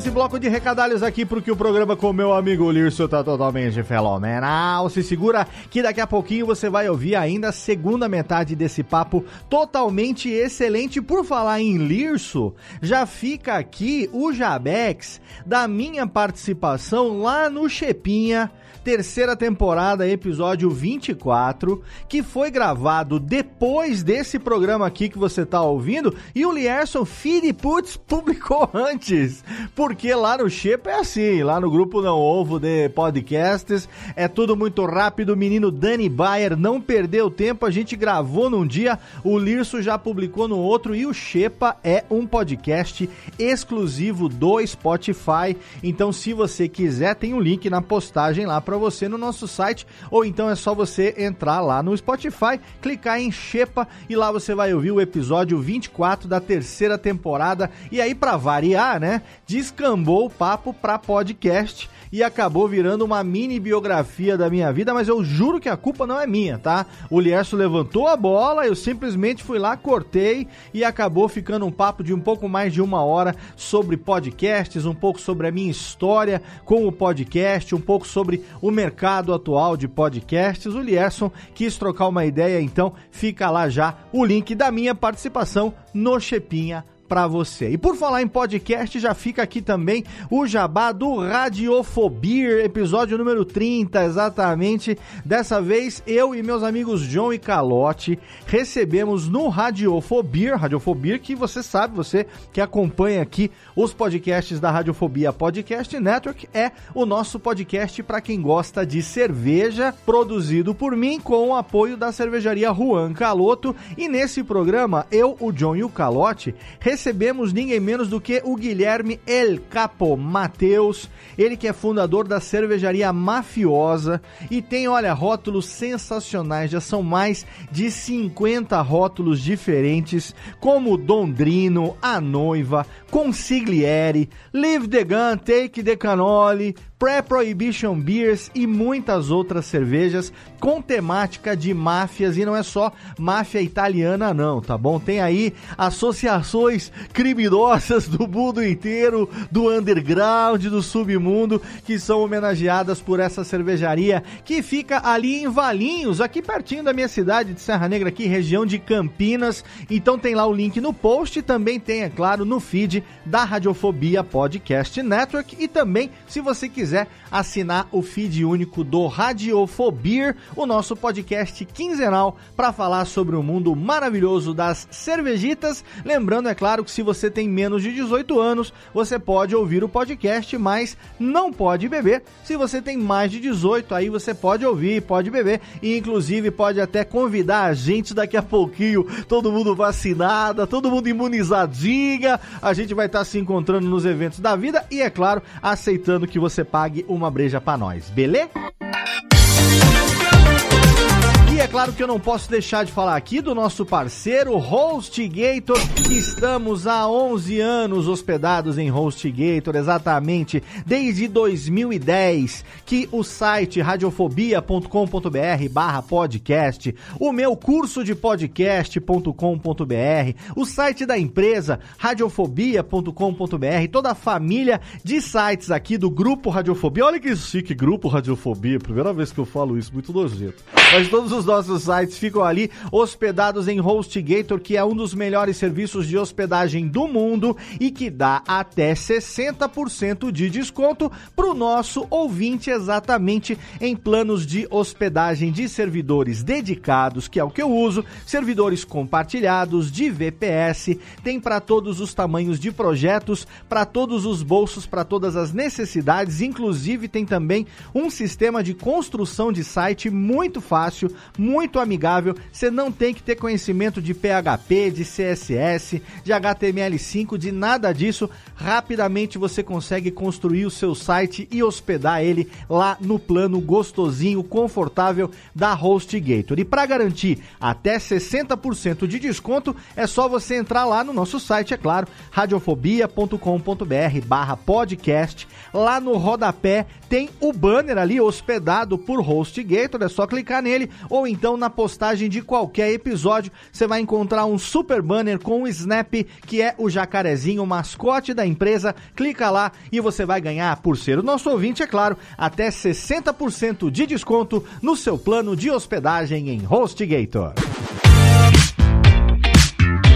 E por último, mas não menos importante, eu quero convidar você para participar totalmente de grátis, totalmente na faixinha do nosso grupo de produtores, ouvintes e, é claro, apresentadores dos podcasts da Radiofobia Podcast Network no Telegram t.me barra Radiofobia Network. É só você entrar lá de grátis, sei lá, faz uma conta matemática para não provar que você é totalmente dislexo alguém dos, dos neurônios, o bot vai aprovar a sua entrada lá e aí você vai fazer parte desse grupo que tem, é claro, além de todos os integrantes dos podcasts aqui da casa, muitos ouvintes queridos e também amigos queridos aí da Podosfera de outros podcasts também. O trio Reco Reco Bolão e Azeitona do Troca o Disco, João Paulo Gumieiro, Henrique Machado e Bruniago Mortenho Romero estão ali também. Tato e Mauri, os marechais da Cavalaria Geek lá da Rede Geek também também muita gente legal. O Luquinhas tá lá, o nosso querido Luiz Borges do Cachaça Prosa e Viola, professor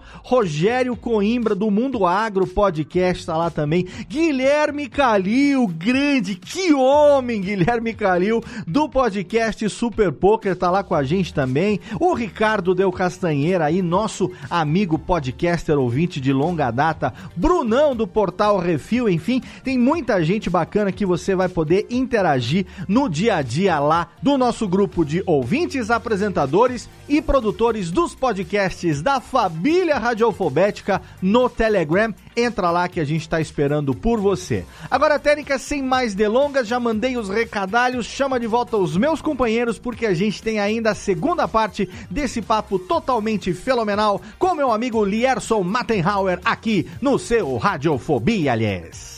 Radiofobia. Radiofobia. Radiofobia. Radiofobia. Radiofobia.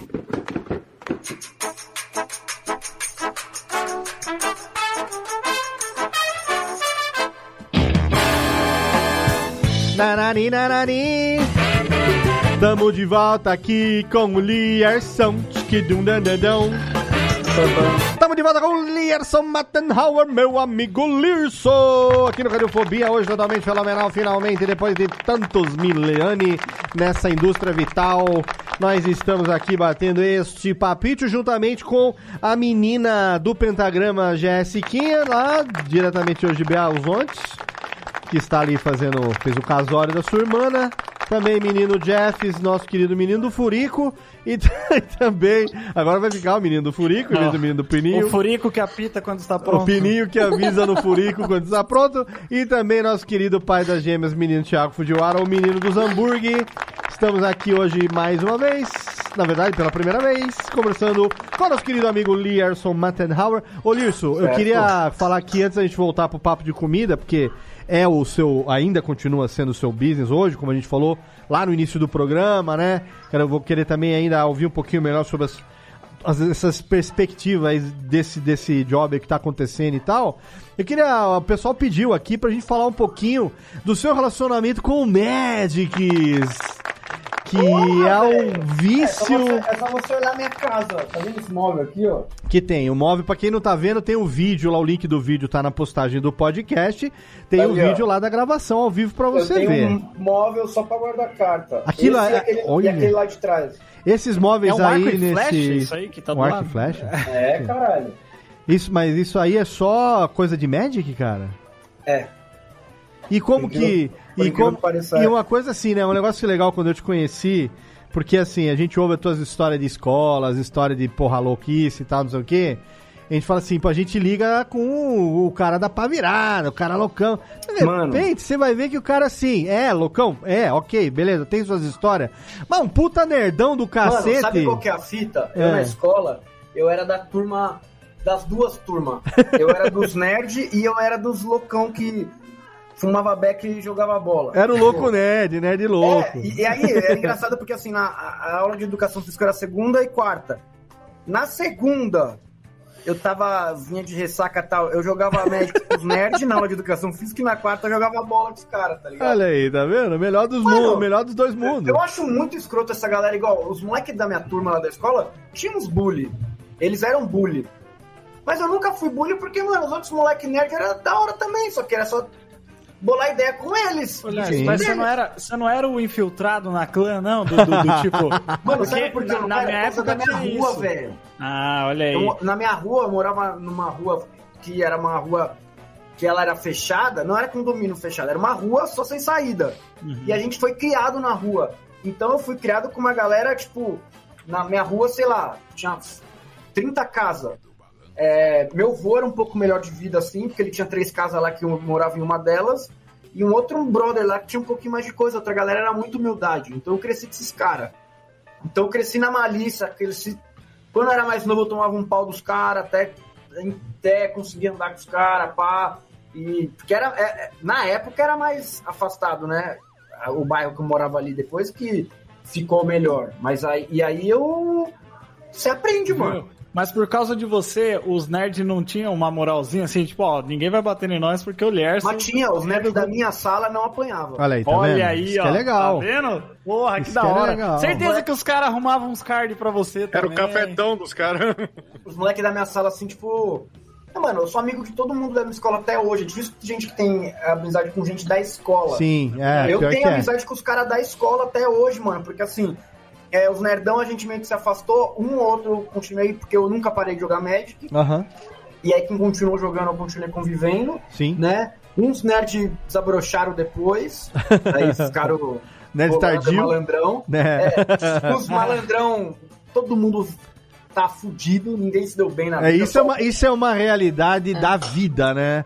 O cara que era o malandrilson da escola, o metido a comedor, não sei o quê. É, comedor mesmo me pediu emprego já. É o, Aí, vi- hoje em dia, 20, 30 anos depois, é o fudido que você vê na É o esquina. É muito, é muito infantil da nossa parte, mas é gostoso ver isso acontecer. É, não não, mas sabe o que acontece também? Uma coisa que eu vejo que também no, ser o hyper nerd não é bom. O mais nerd, o mais crânio da escola, hoje vende. Ele tá trampando, sei lá, com. vendendo um AP. Porque nada deu certo. Ele era tão perfeccionista e chato. Sei lá o que aconteceu, desandou a vida do cara, mano. Aí ele virou mó vileiro. O moleque virou mó vileiro, mano. Tá ligado? Aqueles malucos que viram vileiro com roupa, camiseta do lado, assim, de pipeiro. Ó, é como já, como já profetizou aquela música de Maurício Ricardo e os Seminovos, lá no comecinho dos anos 2000. Lá ele dizia, não hoje, lá ele dizia... O nerd de hoje é o bom marido de amanhã. O nerd de hoje é o cara rico de amanhã. Garota. ga- Como é que é? Escolha Garota, já escolha nerd. já seu nerd. Já profetizava Maurício Ricardo Olha naquela só, época com os seminovos. Quando o Evandro, quando a gente se conheceu, o- um dos primeiros, o primeiro presente que o Evandro me deu foi a tal da carta Pedra Coração. Ó. Olha aí, hein? Conquistador vi- ele me deu uma carta de Magic, eu, eu tenho guardado até hoje. É E a minha, e a minha Deixa namorada. é, qual, qual edição que é? Olha, É a, é a de 98, Fortaleza? Tá, aceita o Mercado Livre? A de Fortaleza tá valendo uma graninha hoje, viu, mulher? Bota um preço aí. Ô, Jéssica. Não, ele joga até hoje, ele joga até hoje. Olha aí. Ô, Jéssica, e a minha Ah. namorada que fica puta e reclama até hoje, porque a primeira coisa que eu dei pra ela foi uma flor, que bosta. Cara, mas ó, tem que fazer que nem eu aqui, que eu descobri, eu depois que, né, me divorciei, depois de quase 25 anos no relacionamento, falei, ah, não, não, não. Aí fiquei um tempo. Aí, obviamente, conheci, né, a pessoa.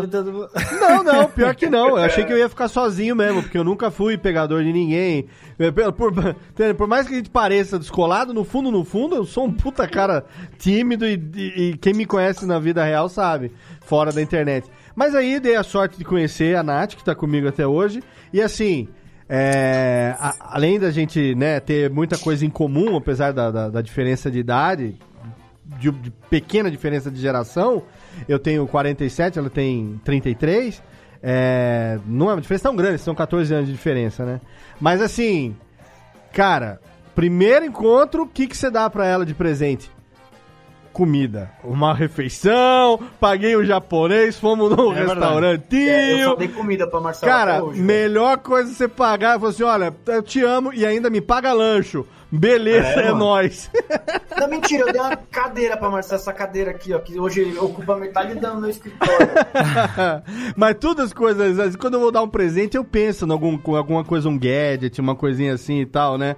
A última Eu- eu coisa que sou se um passa lixo, na mano. minha cabeça é negócio de flor, de bombom, de não sei o quê. Eu também, eu Sei sou um que lixo. Uma vez eu fiz é um que eu sou poema. o último dos românticos, Léo. eu Não, mas eu dos também sou. certo, eu também gosta, sou um velho. A romântico. Marcela quase terminou comigo porque eu não lembro as datas. Olha aí, tá vendo? Eu também sou um romântico inveterado, mas a gente tem que se adaptar É verdade. a- a- às É, pessoas, a gente não pode entendeu? ser um chato do caralho. é isso que não pode Exato, ser. exatamente. Eu queria Também obrigado. não pode dar um gift card do Netflix também, que é foda. Exatamente.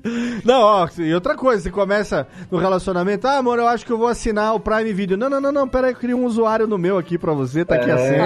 Ah, não, vai aí, compartilhando, entendeu? Prime Video, Globoplay, Netflix. Hoje em E dia. cada um assina são cada coisa aqui. os melhores, um- os melhores presentes do relacionamento hoje em dia, né? Essas, essas contas aí são minhas, sabia? Eu, eu, Foda. O foda é se acontece da meu. pessoa terminar e aí É. você precisa. Aí você Por fala, isso "Mano, vou que ter eu- que mudar a senha aqui. É tá por isso ligado? que eu, que eu que assinei todos os streams e tenho o usuário dela. Eu gostei muito numa história do Lierson, que o pai dele deu um queijo pra mãe dele, um queijo brie. Queijo brie, mano. E depois o próprio pai dele inventou de fazer hambúrguer com o queijo que ele deu pra esposa. Não é, mano. É que a fita é assim, minha mãe esse dia proibiu. Que a gente tava numa toada nesse tempo aí, que todo dia a gente fazia hambúrguer. Minha casa fedia carne. Nossa. Aí minha mãe. Mano, na segunda de manhã ela falou, velho, não vai mais ter hambúrguer nessa. Vão tomar no cu, eu não aguento mais. Chega! Acabou, acabou essa porra. Beleza. Aí eu e minha irmã tinha um evento do blog Hamburgueiros pra ir, né? E aí meu pai, mano, ele tava, ele tava durante o dia, ele ficava o dia inteiro comigo falando, velho, ô, nossa, pensei num blend hoje, hein? Puta, eu pensei também num, num sanduíche de queijo brie com geleia de pimenta foda. O que, que eu faço? Sua mãe proibiu. E aí minha mãe pegou todas as carnes que a gente tinha na geladeira e jogou fora, porque mano, nessa época a gente tinha muita carne. A gente tinha um boi inteiro lá, a gente só ficava pegando corte com corte, fazia blend e testava. Aí minha mãe pegou e jogou tudo fora, mano. Imagina, Ai. imagina o topo que ela tava. Porque eu não tô brincando. Era uma- a gente tava, tipo, sei lá, há dois anos todo dia fazendo hambúrguer. Nossa. Aí. Aí ela chegou e jogou tudo fora. Aí meu pai, no meio da tarde, assim, mandou uma mensagem e falou: velho, eu vou ter que fazer esse teste, não vai dar, eu sei lá o que a gente vai fazer com sua mãe. Eu vou fazer o seguinte, mano, eu vou. Vou chamar ela pra tomar um vinho, comer um queijo brie com geleia de pimenta. Aí eu vou comprar duas carnes. Eu vou entrar em casa, eu vou pela. Eu vou pela entrada de serviço, vou deixar no fundo da geladeira. Pra fingir que ela não viu aquela carne, que ela não jogou fora aquela carne. Aí vocês vão chegar do evento. Aí você vai ver eu comendo com a sua mãe aqui, o queijo brie, a geleia de pimenta. Você fala, pô, isso aí ia dar um bom hambúrguer. Aí eu falo, porra, pena que sua mãe jogou todas as carnes fora. Aí você vai na geladeira, olha e fala, não, pai, achei uma carne. e aí a gente Meu vai Deus, pra ter um hambúrguer. Agora Aí seu não pai é o nerd do hambúrguer, cara. Porque é sua nerd, mãe não é fala não pra você. Aí eu falei, tá bom. Cheguei, minha irmã, pá, mano, a gente, ainda, a gente tava no evento da lanchonete da cidade. Chegamos. Aí rolou esse, exatamente esse script, tá? Não sei o quê. Ela, não, joguei tudo fora, vocês estão loucos, não aguento mais vocês. eu não consigo estender uma roupa, todas as minhas roupas fedem a carne. Aí eu fui lá, abri a geladeira. Não, mãe, tem umas carnes aqui ainda. Aí só minha mãe ficou branca, ela. Não, não tem carne! Não tem carne! Ela charopou, real. Nossa. Aí eu falei, não, tem sim, mano, vamos fazer aí. Aí ela, eu vou deitar, não aguento mais você, eu vou embora dessa casa. Nossa. Acabamos com o jantar romântico. Eu falei, pai, você acabou com o seu jantar romântico. Ele demorou, vamos fazer hambúrguer. aí, aí a gente fez.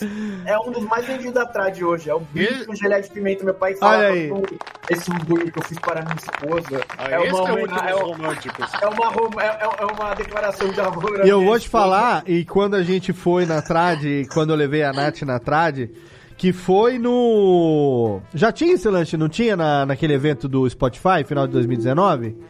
Já tinha, né? Esse. Tinha, Não, esse lanche tá desde o começo Então, a gente foi lá naquele, naquele do evento. Lembra que a gente foi tomar umas brejas com os caras lá da Juan Caloto fora do evento? Eu, você, John e Foi. Os caras levaram o isoporzinho no, do, do- no carro e nós ficamos do lado, mano. o evento rolando lá dentro, na, da Jovem Nerd com os meninos do filho da grávidas de Taubaté, não sei o quê. Eu, você, John e Calote tomando Chapando os lança... chapando coco de cerveja Juan Caloto na rua, porque não podia entrar com breja lá. Naquela noite nós fomos jantar na Trad. Eu levei ela pra conhecer lá a Trad. Eu já tinha ido uma vez com o Vitor, com a galera do podcast no ano anterior. Não, acho que foi ainda em 2019. E aí no dia do evento do Spotify, eu levei a, a Nath lá pra conhecer. E aí foi exatamente isso que a gente comeu. Eu comi o oráculo e ela comeu esse de queijo brie com geleia de O brie. pimenta, que é uma das nossas um dos demais. nossos petisquinhos de, de, de, de queijos e vinhos preferidos, harmonizaçãozinha. Ele falou, nossa, tem um, um hambúrguer aqui que leva queijo brie com geleia de pimenta. E agora pronto, você, né? você está dizendo agora que ele vem celebrar um quase fim de relacionamento. Melhor coisa possível. Não, bom demais. Mas não era fim, não. Era Eu só sei, eu tô de um- Era sacanagem. só, um- era só uma tampa da minha mãe, coitada. Uma das tantas- muito carne, velho. Uma das tantas treta de, desses anos, né, velho? Que aquela coisa, né? Os outros, todo mundo fala das pingas que eu tomo, mas ninguém vê os tombos que eu levo, né? Porque minha mãe não pira muito em hambúrguer, em carne. Aham. E ela vive na nossa família. sacou? Sim, sim. Aí a vida dela é um inferno. Lierson, eu quero saber o seguinte, velho. Nossa querida Mar, um, um anjo de candura, e Miguelito, quero saber do Lierson pai, porque nós tivemos junto, ela já tava grávida, no evento. Foi o fim do mundo ali depois. Não, então, nós- a gente já janeiro- tava junto, não, na, na- que a gente tava junto, que eu digo que ela tava, ela tava grávida, ou ela não tava grávida ainda, peraí. Que foi Tava. no. Não, não, lá no. No, no evento do, da final do Game of Thrones, foi a última vez que a gente se encontrou. Foi. Ah, no, no, no- lá no... Não foi? Ah, não, o último evento que a gente se encontrou Não. foi no Spotify, do Game Mas of Thrones foi antes. foi um ano antes, caralho. Não, não foi um ano. Não, não, Foi, não. pô, um ano no- não, não. Foi porque... o ano retrasado que acabou. Não foi um ano, não, porque foi a. Foi 2018 que acabou o Game of Thrones. Não, caralho. não foi 2018. Imagina, eu comecei a namorar a, a Nath em abril de 2019. Ah, e então o primeiro episódio junto que a gente viu foi a Batalha de Winterfell. Eu lembro que no. Mas ela tava grávida nesse evento já, mas ela tava pouco grávida. Então, foi naquela vez que a gente se encontrou no shopping lá em, São Paulo. Ah, não, não. É, é. Nós fomos no shopping Playboy lá em São Paulo, que a gente, daquele shopping de Playboy, que a gente foi ver o episódio final. foi o Final, final, o cinema. foi o último, Foi legal né? demais. Isso, isso. 19 é. de dizer, maio de o evento- 2019. Maio. O evento foi legal demais, mas. Não, o final es- esquece. Mas o que eu quero falar é sobre isso, que naquela vez que a gente se encontrou ali, a Mar já tava esperando o Miguelito, e ali vocês também já firmão, de repente vem a paternidade cai na vida de Lerson Materhauer. Moleque. E aí, eu, não, moleque não, não, não é moleque no sentido de irresponsável, porque a gente sabe, pela tua história de vida, o quanto que você foi aprendendo, pelo menos profissionalmente, como pessoa. Sim. A gente vê o malucão doido de pedra. Não, mas a, a fita, Mas- a fita a gente já queria, mano. A gente já ia Então, ter. é isso que eu quero saber. Como que a paternidade bateu na sua vida? Como que foi esse nove meses, os nove meses ali da expectativa e depois que o Miguelito chegou? Eu, eu sei, eu tô falando com conhecimento de calça, né, do pai de três filhos. O, falei que é, o mais velho já tá indo embora, e o cacete. Mas eu quero saber por você, velho. Como que bateu a paternidade na sua vida, nego? Moleque, Que a gente vê. muito louco, complemento da pergunta, que a gente vê o Lierson hoje, puta paizão do caralho. Paizão Ah, 100%, eu sou- eu entendeu? sou- Eu sou Sem falta quando- modéstia, quando a eu Má- sou mó paizão zica. A gente que Eu segue, a gente que segue você e a Má no Instagram, né? Quando a gente vê, às vezes a Má bota uns stories e tal, e sempre que ela fala do Lierson pai, o olho dela brilha, velho. Então, isso é muito foda. E eu quero saber como que bateu a paternidade pra você. Eu sempre amei criança, sempre. Meu sonho era ser pai, né? Só que eu tava. Sabe aquele lance de vão esperar o melhor momento pra isso acontecer? Sim, sim. E aí, o ano, quando, no ano que ele ficou, que a Má ficou grávida, a gente tinha planejado de em 2020 ter um filho, mas fazer o filho, né? Aham. E aí, o, o jeito que aconteceu foi meio, meio truncado, porque a gente tava numas brigas meio fortes, aí eu fui pro Panamá, Sim. aí eu estava no Panamá, ela me ligou e falou, Li, é... Tá sentado? É, não, eu tava na cozinha, eu tava no passe. Ela precisou falar um bagulho, eu falei que foi. Ela falou, eu, eu tô grávida. Aí eu. Oh, sério? Papom? Aí, mano, olha, olha como eu era. Olha o que eu respondi. Eu falei, ué, mas eu achava que eu era. Que eu, que eu era porra rala. Gala seca, gala seca. Eu achei que eu era gala seca. Gala- velho, nordestino- norte e nordeste fala gala seca, E eu cara, era é. um puta de um porra louca, jovem, com geral. Achava que era estéreo, metelão do É caralho, nunca vai ter do filho. cara, pô. né? Mas como que eu te engravidei? Eu sou estéreo. É, Gala então, seca, mas olha- gala não, seca. Olha, olha como, olha a falta de, de, de Noção. bom senso e, e sentimento, né? Não, a, menina- não, a que aí- falta, a falta de empatia que a mina que tá É. falando. Eu acho que eu tô Mano. grávida. Eu achei que eu era porra rala. Aí, olha, olha que fita, ela tava com a agência dela atrás inteira filmando, né? Ela queria fazer um react, as, as amigas dela tá filmando. Puta que pariu. Mano, foi muito The Office isso, tá ligado? Eu- aí eu falei, mas eu achava que eu era porra rala. Aí eu só ouvi uns. Ah, Ei, é esse o pai do teu filho, Marcela? é, mano, aí na hora ela desligou, mano. Aí eu falei. Aí eu tava com o pão. Comecei bem, paternidade 1, Lierson 0. Aí eu, aí eu olhei pro pão e falei, pão, mano. mas Então é o tá amigo grávida." do Lierson. Ah, é, tá? pra quem não conhece ele o não pão. conversa com a comida. Ele não Sim, conversa. é. O pão é meu Sancho Pança. O pão é o pão, o brother. É, mano, a Marcela meteu essa. Sancho eu Pança. falei. É, Sancho Pança. Eu falei, ela meteu essa, mano. E aí? Aí eu. Nossa, eu falei, caralho, eu tô fudido, você é um tostão em outro país, mano. Tem que voltar, né? É isso aí, né? É Aí, nóis. Fiquei em choque. Alegria, assim. ó. Alegria lá em É, o cima. clima tava lá, eu lá em cima. Mas aí isso ajuda, é uma, uma coisa que vem de fora pra te ajudar a botar ordem. Mas pois, excelente. pois, é- eu sou outro ser humano. Prioridades. compra Aí, tanto prioridades. que eu não punha limites. Meus sócios se enfiavam no meu cu 100% e eu não punha limite. Aí eu cheguei em São Paulo e falei, meu irmão, a partir de agora, ó, minha mulher tá grávida, é isso, isso, isso, isso, e acabou, velho. Não, mas você tem que ir, é seu. Eu falei, mas é, também é seu, também é seu, também é seu. Alguém vai ter que ir. Ué, eu não posso ficar deixando minha mulher grávida em casa. Aí eu falei isso, todos riram e eu voltei pro Panamá. Aí Aí ela, enquanto- no quarto mês dela, eu tive que. Eu fiquei mais um mês lá e, mano, aí ela falou, velho, não aceito mais isso. É, não dá. Aí eu voltei, aí começou a pandemia. Aí foi quando eu dei tampa dos caras, porque começou a pandemia, os caras começaram a querer ser cuzão. Aí eu falei, falou, vou tomar no cu. Vaza. E eu vou cuidar do meu filho, que eu agora não posso mais ficar brincando de ser chefe famoso, porque não paga minhas contas aqui. É isso Os aí. caras me pagavam um salário ridículo e falando, ah, uma hora a grana vai voltar, porque eles reinvestiam tudo, abrindo casa nova, só que eles eram ricos, eu não. Eu não tinha de onde tirar dinheiro. Sim. E todo mundo achando que eu tava milionário com a casa. Aí eu falei, mano, é isso e acabou, tchau, vou viver minha vida. Cara, Aí meu filho nasceu no momento que eu tava acabado de sair do meu empreendimento, da minha vida, do meu sonho, sim. triste, mal. E aí veio a maior alegria da minha vida, sacou, mano? E aí Pois pôs é. tudo no lugar. Eu falei, velho, é isso, mano. Hoje eu tô ganhando do que eu nunca ganhei lá. E, mano, só porque eu fui atrás do que eu imaginava que era o certo. Sim. Falei, não vou ficar mais, mano, vivendo de fama. Com Não certeza. tá pagando minhas contas, velho. A, a, a Pri, aqui a Pri The Boss, nossa ouvinte de longa data também, mandou uma interação aqui no chat da Twitch. Ela disse o seguinte: que ela teve. Ela falou assim: eu tive minha bebê próxima do Miguelito. Eu acompanho o casal, eu vejo, Ah, passo, legal a, demais. vejo o passo a passo da família, me identifico demais, são uns fofos. Beijo pra vocês. Ah, a Pri. Obrigado. A Pri, é Obrigado, Pri. fã Mano, que a fita, aco- a fita acompanha, eu sou mano. muito fã do meu filho, mano. eu faço questão de todo dia de manhã estar com ele, acordar, Figura, figu, ficar Miguelito é figura, hein? Figura. Aí eu levo ele pra escola, eu fico com ele, eu bolo ideia com ele, mano. E ele, ele tá muito fofo. Hoje ele acordou com ele tudo inchado de alergia. Tadinho. Não, vê no meu Instagram depois, rapaziada. Eu, mano, alastrei ele e falei, ó, bom dia, alergia.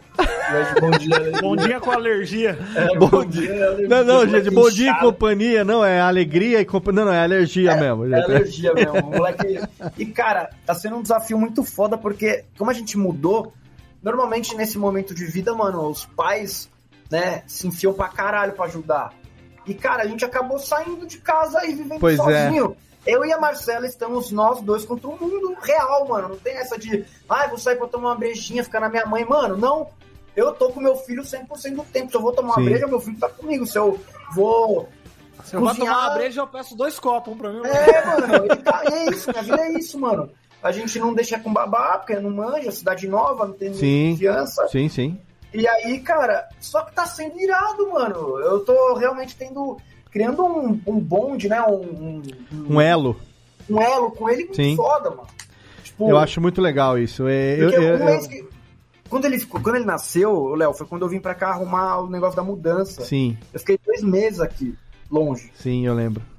E foi muito ruim, mano. Eu tava, caralho, eu tô longe do meu filho, mano. Aham. Caralho, eu não tô criando. Eu não tô criando laços com meu filho. Nossa, eu falava, será que eu tô falando a coisa certa? Porra, não sei.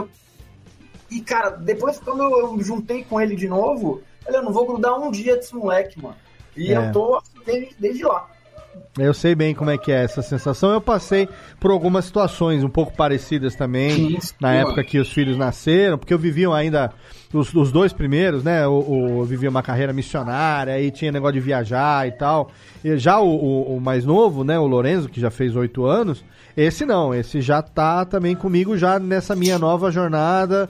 Já nasceu, já conheceu. nasceu na correria. Já não, não conheceu o, o pai ministro da igreja messiânica, já conheceu o pai radialista, podcaster profissional, empresário e fazendo o que eu faço hoje no estúdio. Ele, ele ah, é, é- é o cara do microfone, entendeu? Pra ele eu sou Sim. o cara do microfone, né? E assim, eu tive as duas experiências, sabe? De criar filho longe e hoje de estar criando filho. Tanto que depois, né? tanto que depois do divórcio, os dois mais velhos escolheram ficar comigo. Quer dizer que alguma coisa boa eu tô fazendo nessa bodega, né? Então, se- chega na hora de separar, você quer ficar com quem? Eu vou ficar com meu pai. Então, tá bom, beleza. Então, alguma Beleza. coisa, alguma Fala, coisa meu- legal nessa. meu pai tem tecnologia, né, mano? É, meu pai tem internet de 500 mega, eu vou ficar Tem com o ele. Xbox. É, tem É. o Xbox, exatamente, do filho Meu pai é o Tony Stark de Serra Os filhos interesseiros do caralho, eu vou deserdar esses merda hoje, então. Mas é muito legal porque a gente vê a relação é, sua com o Miguelito e assim, é, é, é legal ouvir de você também isso, né? Que todo mundo aqui, tirando o Jeff, né? que- mas o Jeff tem uma enteada, né? Que é a, a- a filha da, Que da é esposa dele, que também é uma fofinha. Tem a e idade ele... do, Lo- do Lourenço. Tem idade do Len- e ele tá tendo a experiência da paternidade com a, com a enteada dele também, né? Sim. Então, no- pai é quem tá criando sempre, pai é quem Eu, educa. eu tô com ela desde do- dos dois anos de idade Então. dela, então... Então é, tem a experiência da paternidade também, todos nós aqui temos no dia a dia, e a gente pode testemunhar o quanto que isso transforma a vida da gente, né? Então, a Jéssica tá aí. Hoje você olha a Jéssica e a, e a filha dela na foto, você acha que são irmãs. As duas, né? De- de- Muito obrigada. é, você. Esse, recentemente a Jéssica tá postando aí uns book de foto dela, bonito dela, do trio dela com o Evandro, com a filha, e você acha que mas é sua irmã, não é minha filha. O quê? Sua filha? É essa menina que fez aquele. Aquele. Como é que é a. Os perso- desenhos do Kill Bill, a, dos Ninja é, a personalização da, da Millennium Falcon é essa menina aí. Eu achava que ela tinha 13 anos, que era uma baixinha, tovinha. Não, é maior do que a mãe já. Já tá a- adulta Tá praticamente. 17, tá com 17. Adulta já, aí transforma a vida da gente, né? Como é que tá aí em Brasília, Lirson, a, a- não só a adaptação à Pô, nova, mano. a nova realidade social, digamos, né? De estar longe da família, dos amigos, isso que você acabou de citar, de estar junto com a Mai e, e o Miguel só e tal. Mas assim, profissionalmente falando também, porque eu também vivi isso em alguns momentos da minha vida. A gente dá alguns passos que são incertos no primeiro momento, que tá todo mundo duvidando que vai dar certo. Você tem o mundo inteiro falando, vai se fuder, tá bom, daqui a pouco você volta, nós vamos estar tá aqui, vamos te segurar de novo e tal. E de repente, cara, você fala assim, não, eu tô conseguindo, eu tô seguindo Tá- agora tá o meu ca- rolando. tá rolando. E isso, isso, assim, é, parece que o que eu vou falar pode ser clichê ou não, mas assim, na vida de um homem, pai de família, um cara que tá querendo dar certo há muito tempo, que já dá certo há muito tempo, mas transição de carreira é uma coisa que eu vivi também três vezes, quatro vezes na minha vida, e quando você transiciona é um risco. É uma interrogação. É uma loucura. E aí, irmão. quando você é vê o louco. negócio começa a firmar, começa. E assim, a- acima de tudo, né? Quando você tem um negócio que você tá seguindo, que tá indo tudo bem. O nego fala assim: ah, mas você tem que sair da zona de conforto. Meu cu que eu tenho que sair da minha zona de conforto. Eu trabalhei para um caralho. Eu trabalhei mais de 30 anos para conseguir uma zona de conforto. Agora que eu consegui, eu quero ficar nela. Eu não quero sair daqui. Só que a vida, só que a vida é uma lazarenta, porque a vida coloca as coisas na sua frente, e aí de repente ela fala, querido, não é mais assim, agora você vai ter que fazer diferente. E aí você tem duas opções: senta e chora, ou encara e vai. E aí foi isso que você fez. E eu quero É que saber. tem a merda quentinha, né, né, Léo? Tem o lance da merda quentinha que é gostosinha, você fica ali, não É, é? não, é então. que você- O que eu É. quero dizer é que, assim, aquela questão da zona de conforto não é uma coisa, como você tá falando, né, da, da merda quentinha, É. assim. Mas, assim, às vezes você. Você tá num lugar, por exemplo, eu hoje tô tocando a minha empresa, a gente tá. Não tem um negócio, de, ah, não, você tem que se desafiar. Não, não tem que me desafiar. Não. não. Eu só É. tenho que aumentar o- a quantidade de clientes, conquistar cada vez melhor. O Jeff hoje aqui, o Thiago e o Thiago Miro, no caso, que é um dos meus braços direitos na edição. Eu quero mais cliente, eu quero mais editor, eu quero mais podcast, eu quero mais coisa na minha vida. Entendeu? Não é que é uma zona de conforto falar, ah, não, agora eu vou ficar aqui, tô fumando charuto cubano, bebendo uísque 18 anos e o mundo que se foda. Não é nesse nível, entendeu? Mas eu tô num, num job que, porra, eu levei muito tempo pra conseguir conquistar. E que é o que você gosta, E né, que, eu- pai? e que assim, é. o que eu gosto, e assim, se eu não fizesse bem minimamente, eu Exato. também não estaria aqui há quase 10 anos nessa bodega, tipo, sei lá, com clientes desde o primeiro, como o Jovem Nerd, que tá aí cada vez mais programa, agora é Magalu, agora é um monte de coisa que a gente tá, entendeu? Mas o que eu quero dizer é o seguinte, a vida vem e passa uma rasteira. Às vezes por uma doença de alguém na família, às vezes por uma mudança que você não pediu pra acontecer, que foi o seu caso. Uma mudança que Exatamente, veio, cara. aconteceu, e aí você falou, cara, onde é que tem aí um desafio pra eu botar o pau na mesa? Eu vou queimar o pau na grelha? Vou, mas vamos ver que bicho que vai dar. Como, É, que, uma- como que foi isso, que cara? É foda, irmão. É assim. é, Às vezes você fica meio preocupado, né? Sim. Às vezes eu falo, cara, será Toda que hora. estamos em São Paulo eu perco minha relevância? É, entendi. Sacou? Sim. Só que eu já criei mais ou menos a minha relevância no mercado, eu acho, né? Sim. Tipo, não sei, mas. é, a galera ainda me procura muito. Eu sei o que eu fiz, eu sei o que eu sou. é, eu sei o que eu quero. Uma hora eu vou ter outra hamburgueria. Uma hora eu vou ter outra hamburgueria em São Paulo também. Mas eu acho que nesse momento aqui é é um momento de, tipo. Aqui é um puta lugar bom pra se criar filho, pra ter paz, né? Aqui é seguro.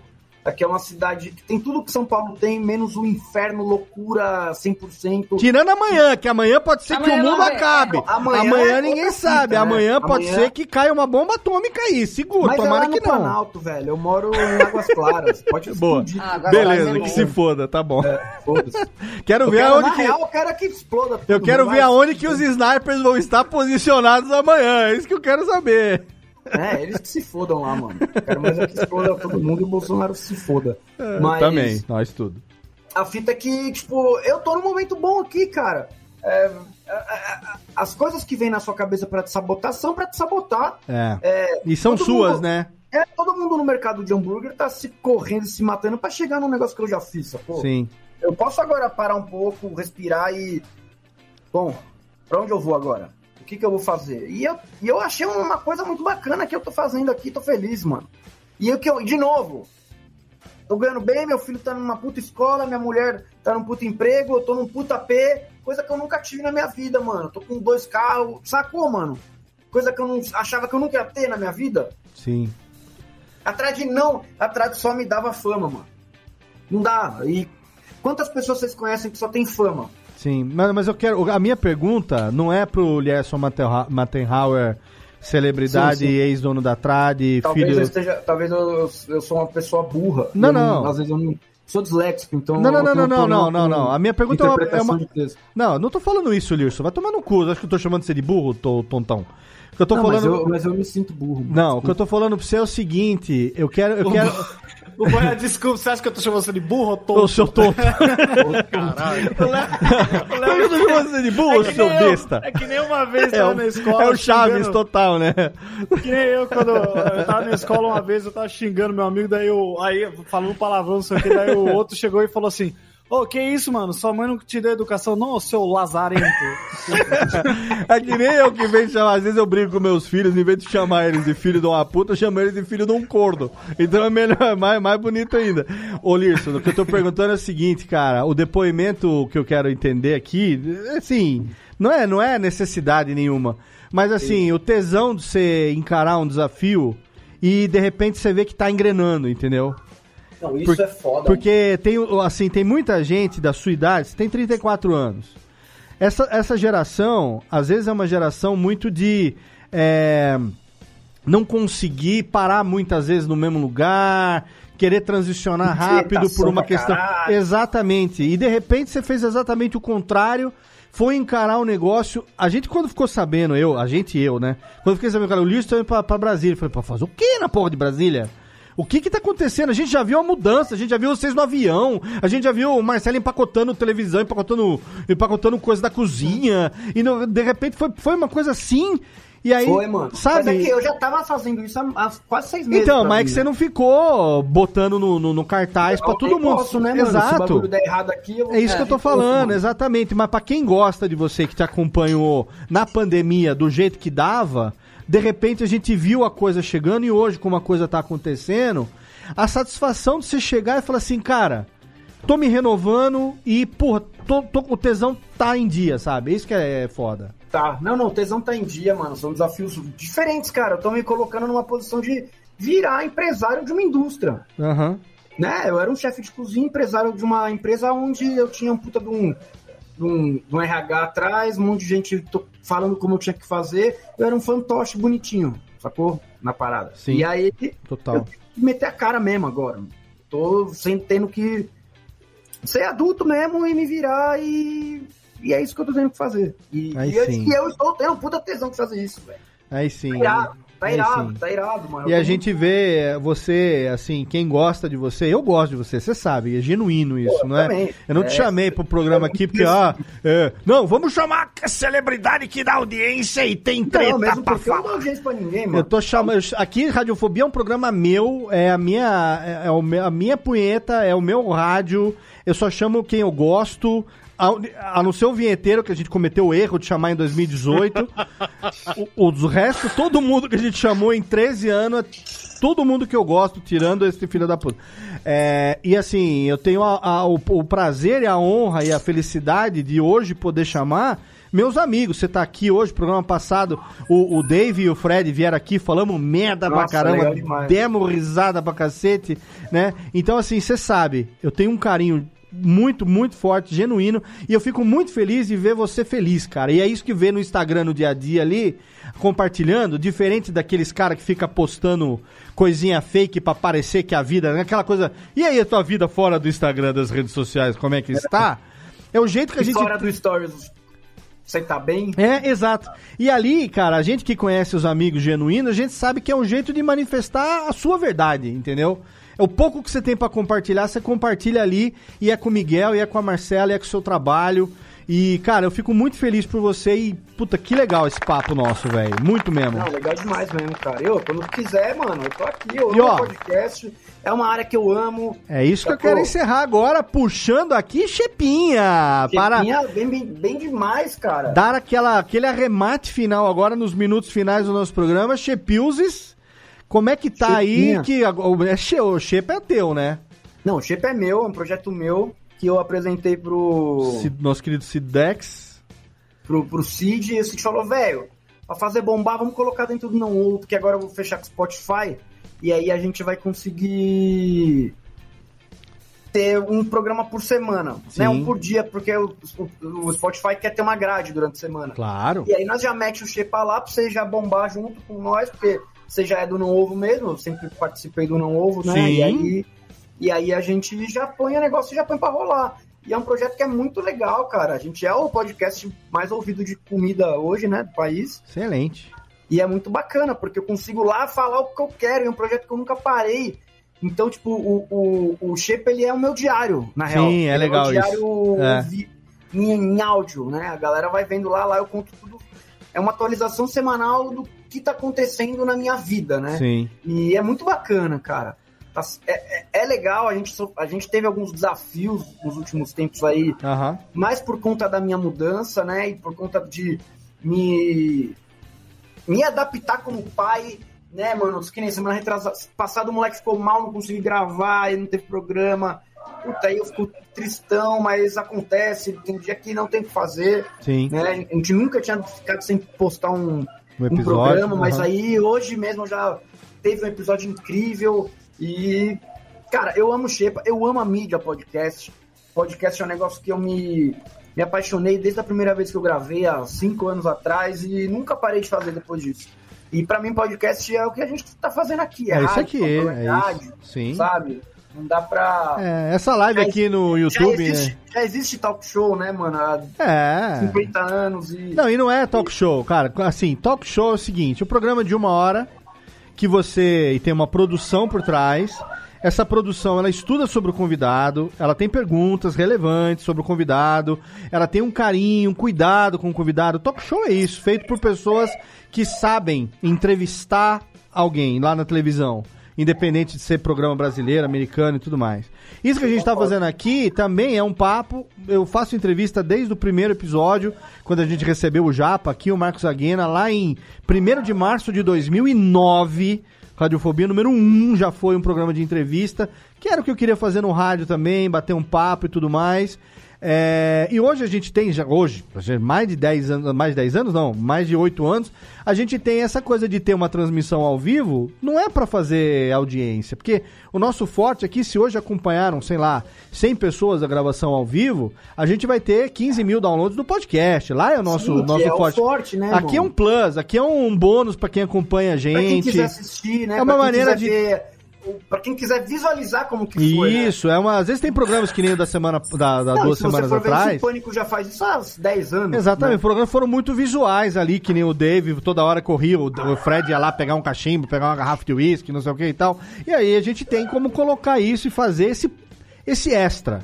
Mas acima de tudo é o papo, é o rádio, é, é, é o meu tesão, é, é- é como radialista, é o que eu sou. nu- nunca fui modelo, cara E é de que querer você sabe câmera. fazer muito bem, né, irmão? Aí já é você elogio seu, aí eu já vou Não, aceitar. mas você tem o dom, parceiro. Você tem o dom. Você sabe fazer o bagulho, mano. Aí já é elogio seu que eu vou aceitar muito bem. Inclusive aceitar aquele convitinho que você me fez pro Chepinha, tá mais do que Não, aceito, vamos gravar viu? o Chepinha, velho. É Se nóis. você quiser, Que? já vou deixar aqui, porque... eu tenho que organizar minha semana. Não, não, Mas vamos organizar já, já. A gente grava, e aí eu vou fazer a mesma coisa aqui. Vamos fazer um ao vivo. Vamos, não. Quarta-feira que você fala depois da manhã? É. Ah, não, vamos gravar. Já já não combina então aqui o gra... Tá, e fazemos. Então, ó, então vamos fazer aqui, ah, pra, pra passar lá a régua. Aqui nós já falamos aqui do Chepinha também. Se tem. Ô, Jeff, não sei se você monitorou o nosso chat ou não. Saber se a gente Sim. deixou passar alguma pergunta relevante. Se não teve também, foda-se. Relevância. É, não, teve, teve algumas, é, principalmente associadas com a questão. O Lércio até comentou, né? Que ele ainda quer abrir um- uma hamburgueria em São Paulo e tal novamente. Teve perguntas sobre isso. é, me perdoe que eu não vi o nome. Mas tem também do Adrian Lemos. Que ele perguntou lá sobre os produtos, Lerson, que você né, tá fazendo e tal. É, se existe alguma possibilidade dessa linha dos produtos chegar até a mesa do consumidor final. Quer ser sem pra, é, ser uma compra direta, sem ser pra- só para empresas. Que É, a gente. É, a gente faz Isso. hoje totalmente B2B. Porém, por exemplo, um chefe famoso vem e quer ter esse produto na gôndola. Ele vem, a gente faz junto e aí a gente faz o white label, né? Sabe aquela marca do mercado que a galera Uhum. tá acostumada? Sim, então, sim. nossa ideia é fazer isso. A gente não quer que a nossa marca vá pro mercado porque porra, é, é- é- é algo que, de novo, é entrar na briga com a sadia, com o fulano, com o ciclano, não interessa pra gente. A gente, mais, sei lá, o, o Jacan vier pra mim e fala, ô, quero fazer o nosso petit gâteau. Tá bom, eu ponho, a gente cria a receita dele, faz em escala industrial e faz o petit gâteau de verdade, não cheio de aditivo, cheio de coisa. É, a gente hoje está focado no B2B, 100%. Aquele negócio que o Jamie Oliver fez uns anos atrás foi mais ou menos isso ou não, cara? Com certeza. Ele não foi ele nunca que cuidou da produção dele. Ele sempre vai ter alguma grande indústria atrás cuidando dessa. Não, porque ele tava com a Sadia, alguma coisa assim, né? Sim, exatamente. Não, não tem como o cara da cozinha dele fazer um produto porque quando vai para mercado, mano, precisa ter coisa da Anvisa, nutricionista, pasteurização, um monte de coisa que não dá para você manter a, a. Hoje em dia até dá mais, porque existem certas áreas em mercado que dão foco nessa parada um pouco mais artesanal. Né? Antigamente não tinha como. Não tinha como, porque o produto no mercado teria ter que ter um shelf life de, sei lá, 60 dias, e aí toda a quebra fica com o produtor. Então só grandes empresas conseguem estar no mercado para conseguir ter tração e dinheiro para lidar com a quebra. Um pequeno produtor que, sei lá, manda 100 marmitas para o mercado, voltam 50 ele faliu, porque a quebra é dele, o resto é dele. Então, esse é um dos motivos que a gente não quer entrar na gôndola. Mas, se, sei lá, pensando aqui, fizer um. fazer um. vender em pequenas mercearias e tudo mais, pode ser uma possibilidade. Legal. Tudo de bola. Excelente. E aí, Jessiquinha, Jessiquinha, tem perguntinha derradeiras? Qual que é o teu deck favorito? É do quê? Cara. Não, não, eu faço a pergunta porque o meu marido, É o eu, seguinte, não jogo, eu não jogo eu- Magic, né? Mas Eu jogo, eu um- sou, eu sou guilda Izzet. Eu jogo de vermelho e azul. né? Meu deck favorito é esse aqui, ó. Meu marido tem o do tal do Fractious, que ele tem uma rainha Fractious. É, então, aqui, ó. Meu deck Aí só Fractus fala é forte, ó. Aqui é minha maleta, ó. Oh, massa. Aí, ó. Esse aqui é meu deck favorito. Desse dragão aqui, ó. Niv Mizzet para um. É um dragão azul e vermelho. Então quem é da guilda Izzet aí, tá comigo, mas ó, Olha aí, hein? Quem sabe, sabe. Caraca, Olha essa Lirson. maleta, não, que olha o foda. estilo, olha o estilo meu dele, puxa a maleta. É, eu sou bravo, caralho. Eita, Lele. Muito bom, excelente. Muito bom. E aí, Tiagão, pergunta derradeira temos? Temos, temos sim. Lirso, você acha que o povo, depois. Eu vi assim, que de uns anos pra cá, popularizou muito o lance de hambúrguer, né? Caiu no gosto da galera, tudo. E no começo ô, começou Ti, a. Hambúrguer virou carne de vaca, né, nego? É, virou, assim, a gente teve a época dos temakis, teve a época. E teve uma época que, meu, se abriu o iFood era só hambúrguer.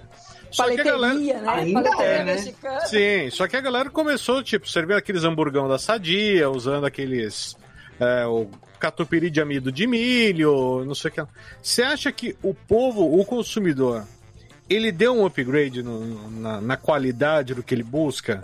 Por- porque eu, eu vejo que hoje em dia muita gente que tentou surfar essa onda quebrou a cara. Aqui no ABC, eu vi várias hamburguerias abrirem e poucas se mantiveram, né?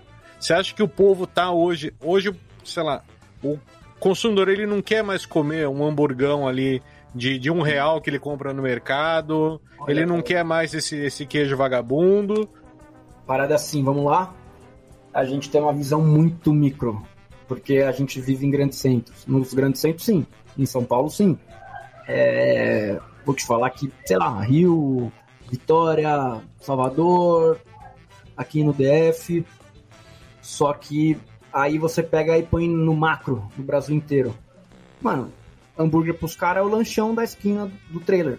Hambúrguer pros caras é o da Sadia, o do McDonald's essa, essa mudança. Outra coisa, as pessoas ainda comem muito bem passado fora de São Paulo.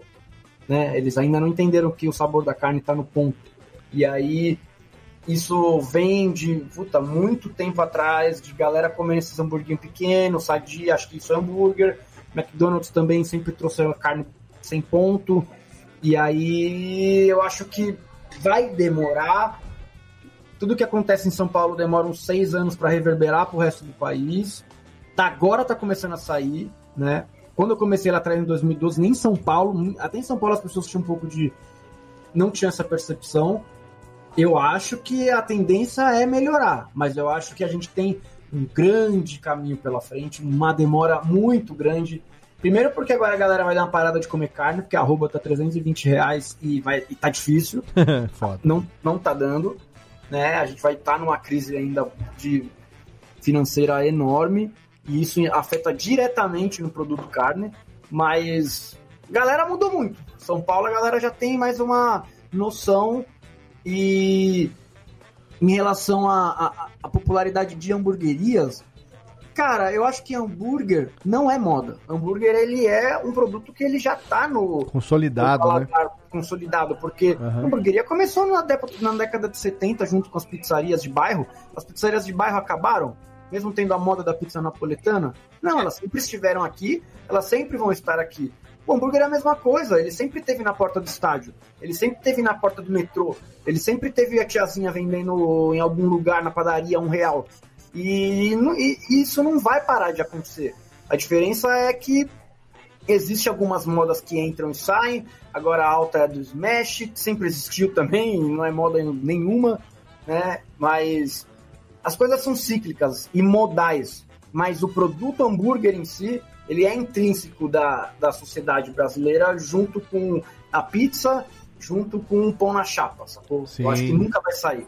É que eu acho também que tem uma parada, né, Elias, que assim, tudo bem, é, eu gosto muito de comer hambúrguer, né, desses, Direito. desses hambúrgueres, exato, hambúrguer direito.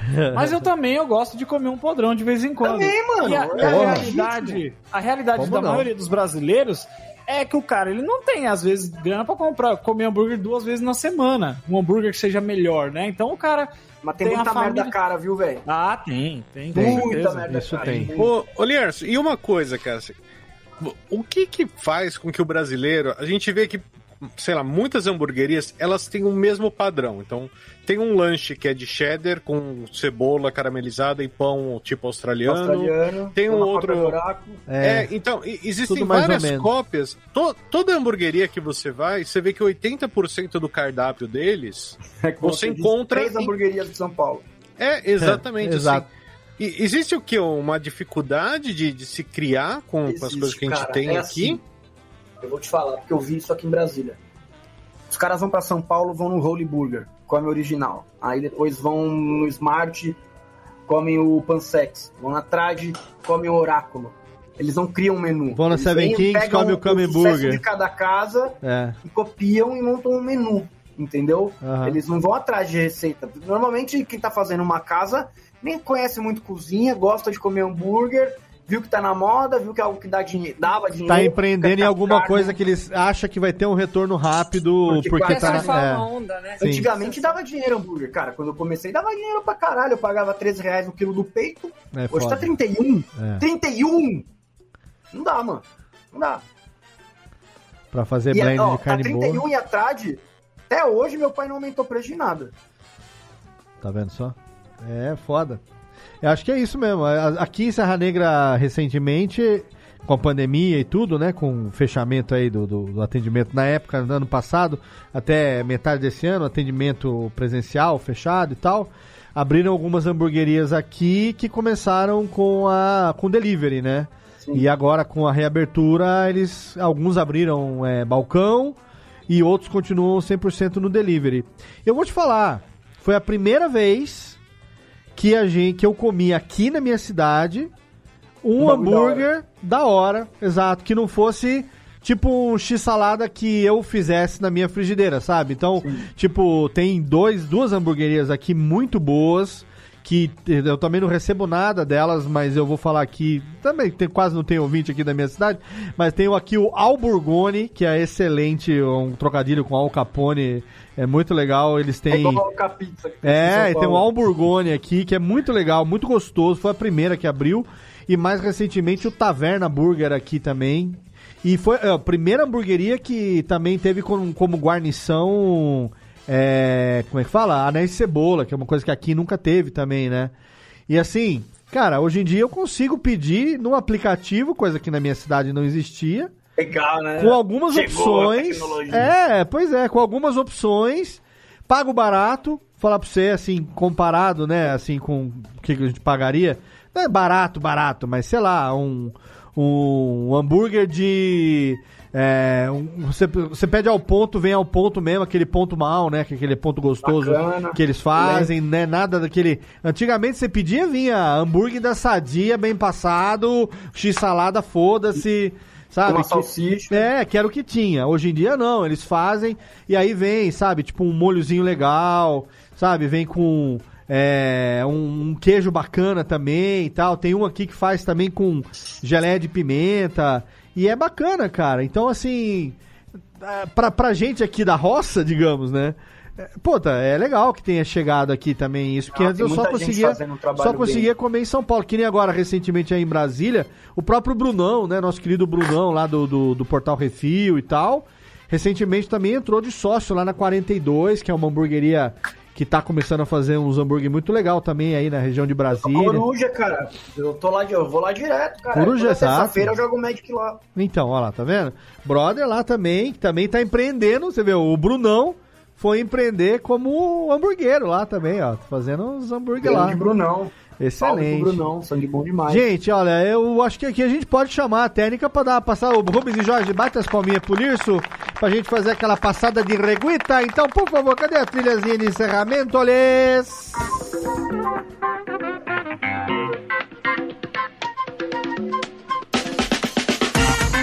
Vamos encerrar esse Radiofobia. Se deixar, nós ficamos aqui até as 3 horas da madruga falando sobre hambúrguer, sobre médico, sobre filho, que são as coisas boas da vida, sobre as nossa companheira. Manda um beijo, cadê um beijo pra Mar?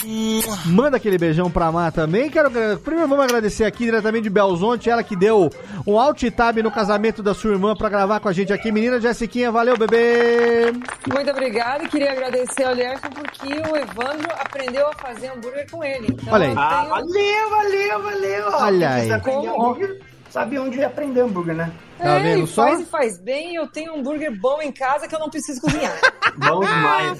Beleza. Vamos agradecer também a presença do homem que, se é um cara que tenta fazer as receitas e tá acertando mais a cada dia para a sua a felicidade das suas gemelas, é menino Thiago Fujiwara, aliás. Valeu, Léo. Brigadão, Lierson. E tamo junto, cara. No, no amor pelo hambúrguer, no amor pelos ingredientes e no respeito à comida, que é o mais importante, cara. Exatamente. No amor pelos filhos, fazendo os filhos tentar comer melhor, né, Tiagão? Fazendo os filhos, é, é porque isso o Lierson vai ver e a gente con- vai concordar, cara.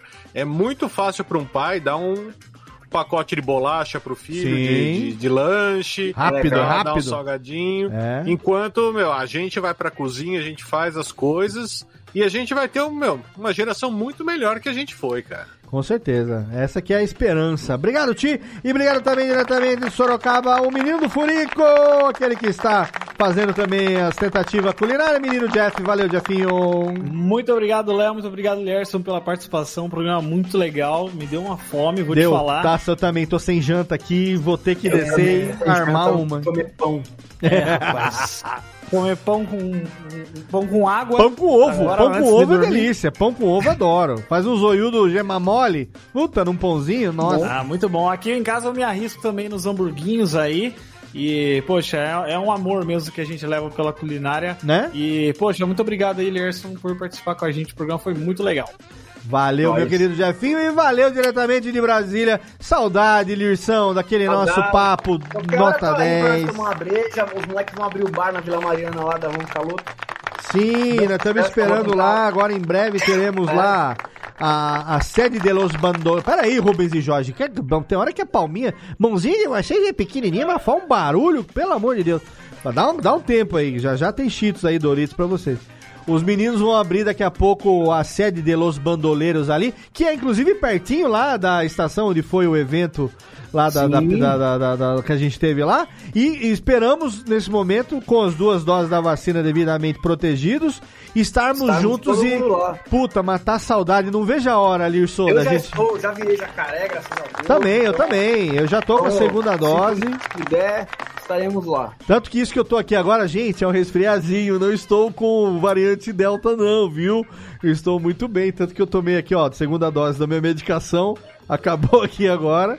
Agora estou aqui pronto para descer e comer um hamburguinho. E assim que tiver de novo, Lilson, vamos se encontrar. Obrigado por você ter Nós, aceito rapaziada. o convite. Vamos combinar aqui em off, se der, daqui a dois dias, vamos gravar o Chepita Bora, não, lá. já deixa combinado aí, é só você falar que... É nóis, só marcar. Pronto, tá bom. Quarta-feira, 8h30? 8 e meia, Quarta-feira, 8h30, fechou, é nóis então. É. Valeu, Lilson, um beijo pra lá. Tamo junto, Beijo. beijo. pro Miguelito. Tamo junto, rapaziada. Beijão. Assista, ouçam o Shepa da segunda-feira lá no, na, no Não Ovo, no Spotify. A gente já explica Tá no Spotify tudo lá. enquanto. E o canal, toda sexta-feira, tem um, um vídeo novo, bacana, de comida. E de vez em quando eu faço live, mas me sigam lá no Instagram, arroba Lierson, pra, para ver a- essa vida maluca aí. Tudo lá. Todos os links estarão na postagem desse episódio. Obrigado pelo seu download, pela sua audiência. Radiofobia Podcast Network todo dia tem programa no seu feed. Abraço na boca e até tchau!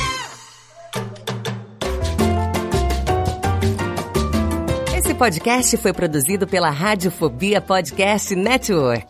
Acesse radiofobia.com.br barra podcast para conhecer e ouvir todos os nossos programas ou assine no seu agregador de podcast preferido. Esperamos você no próximo episódio.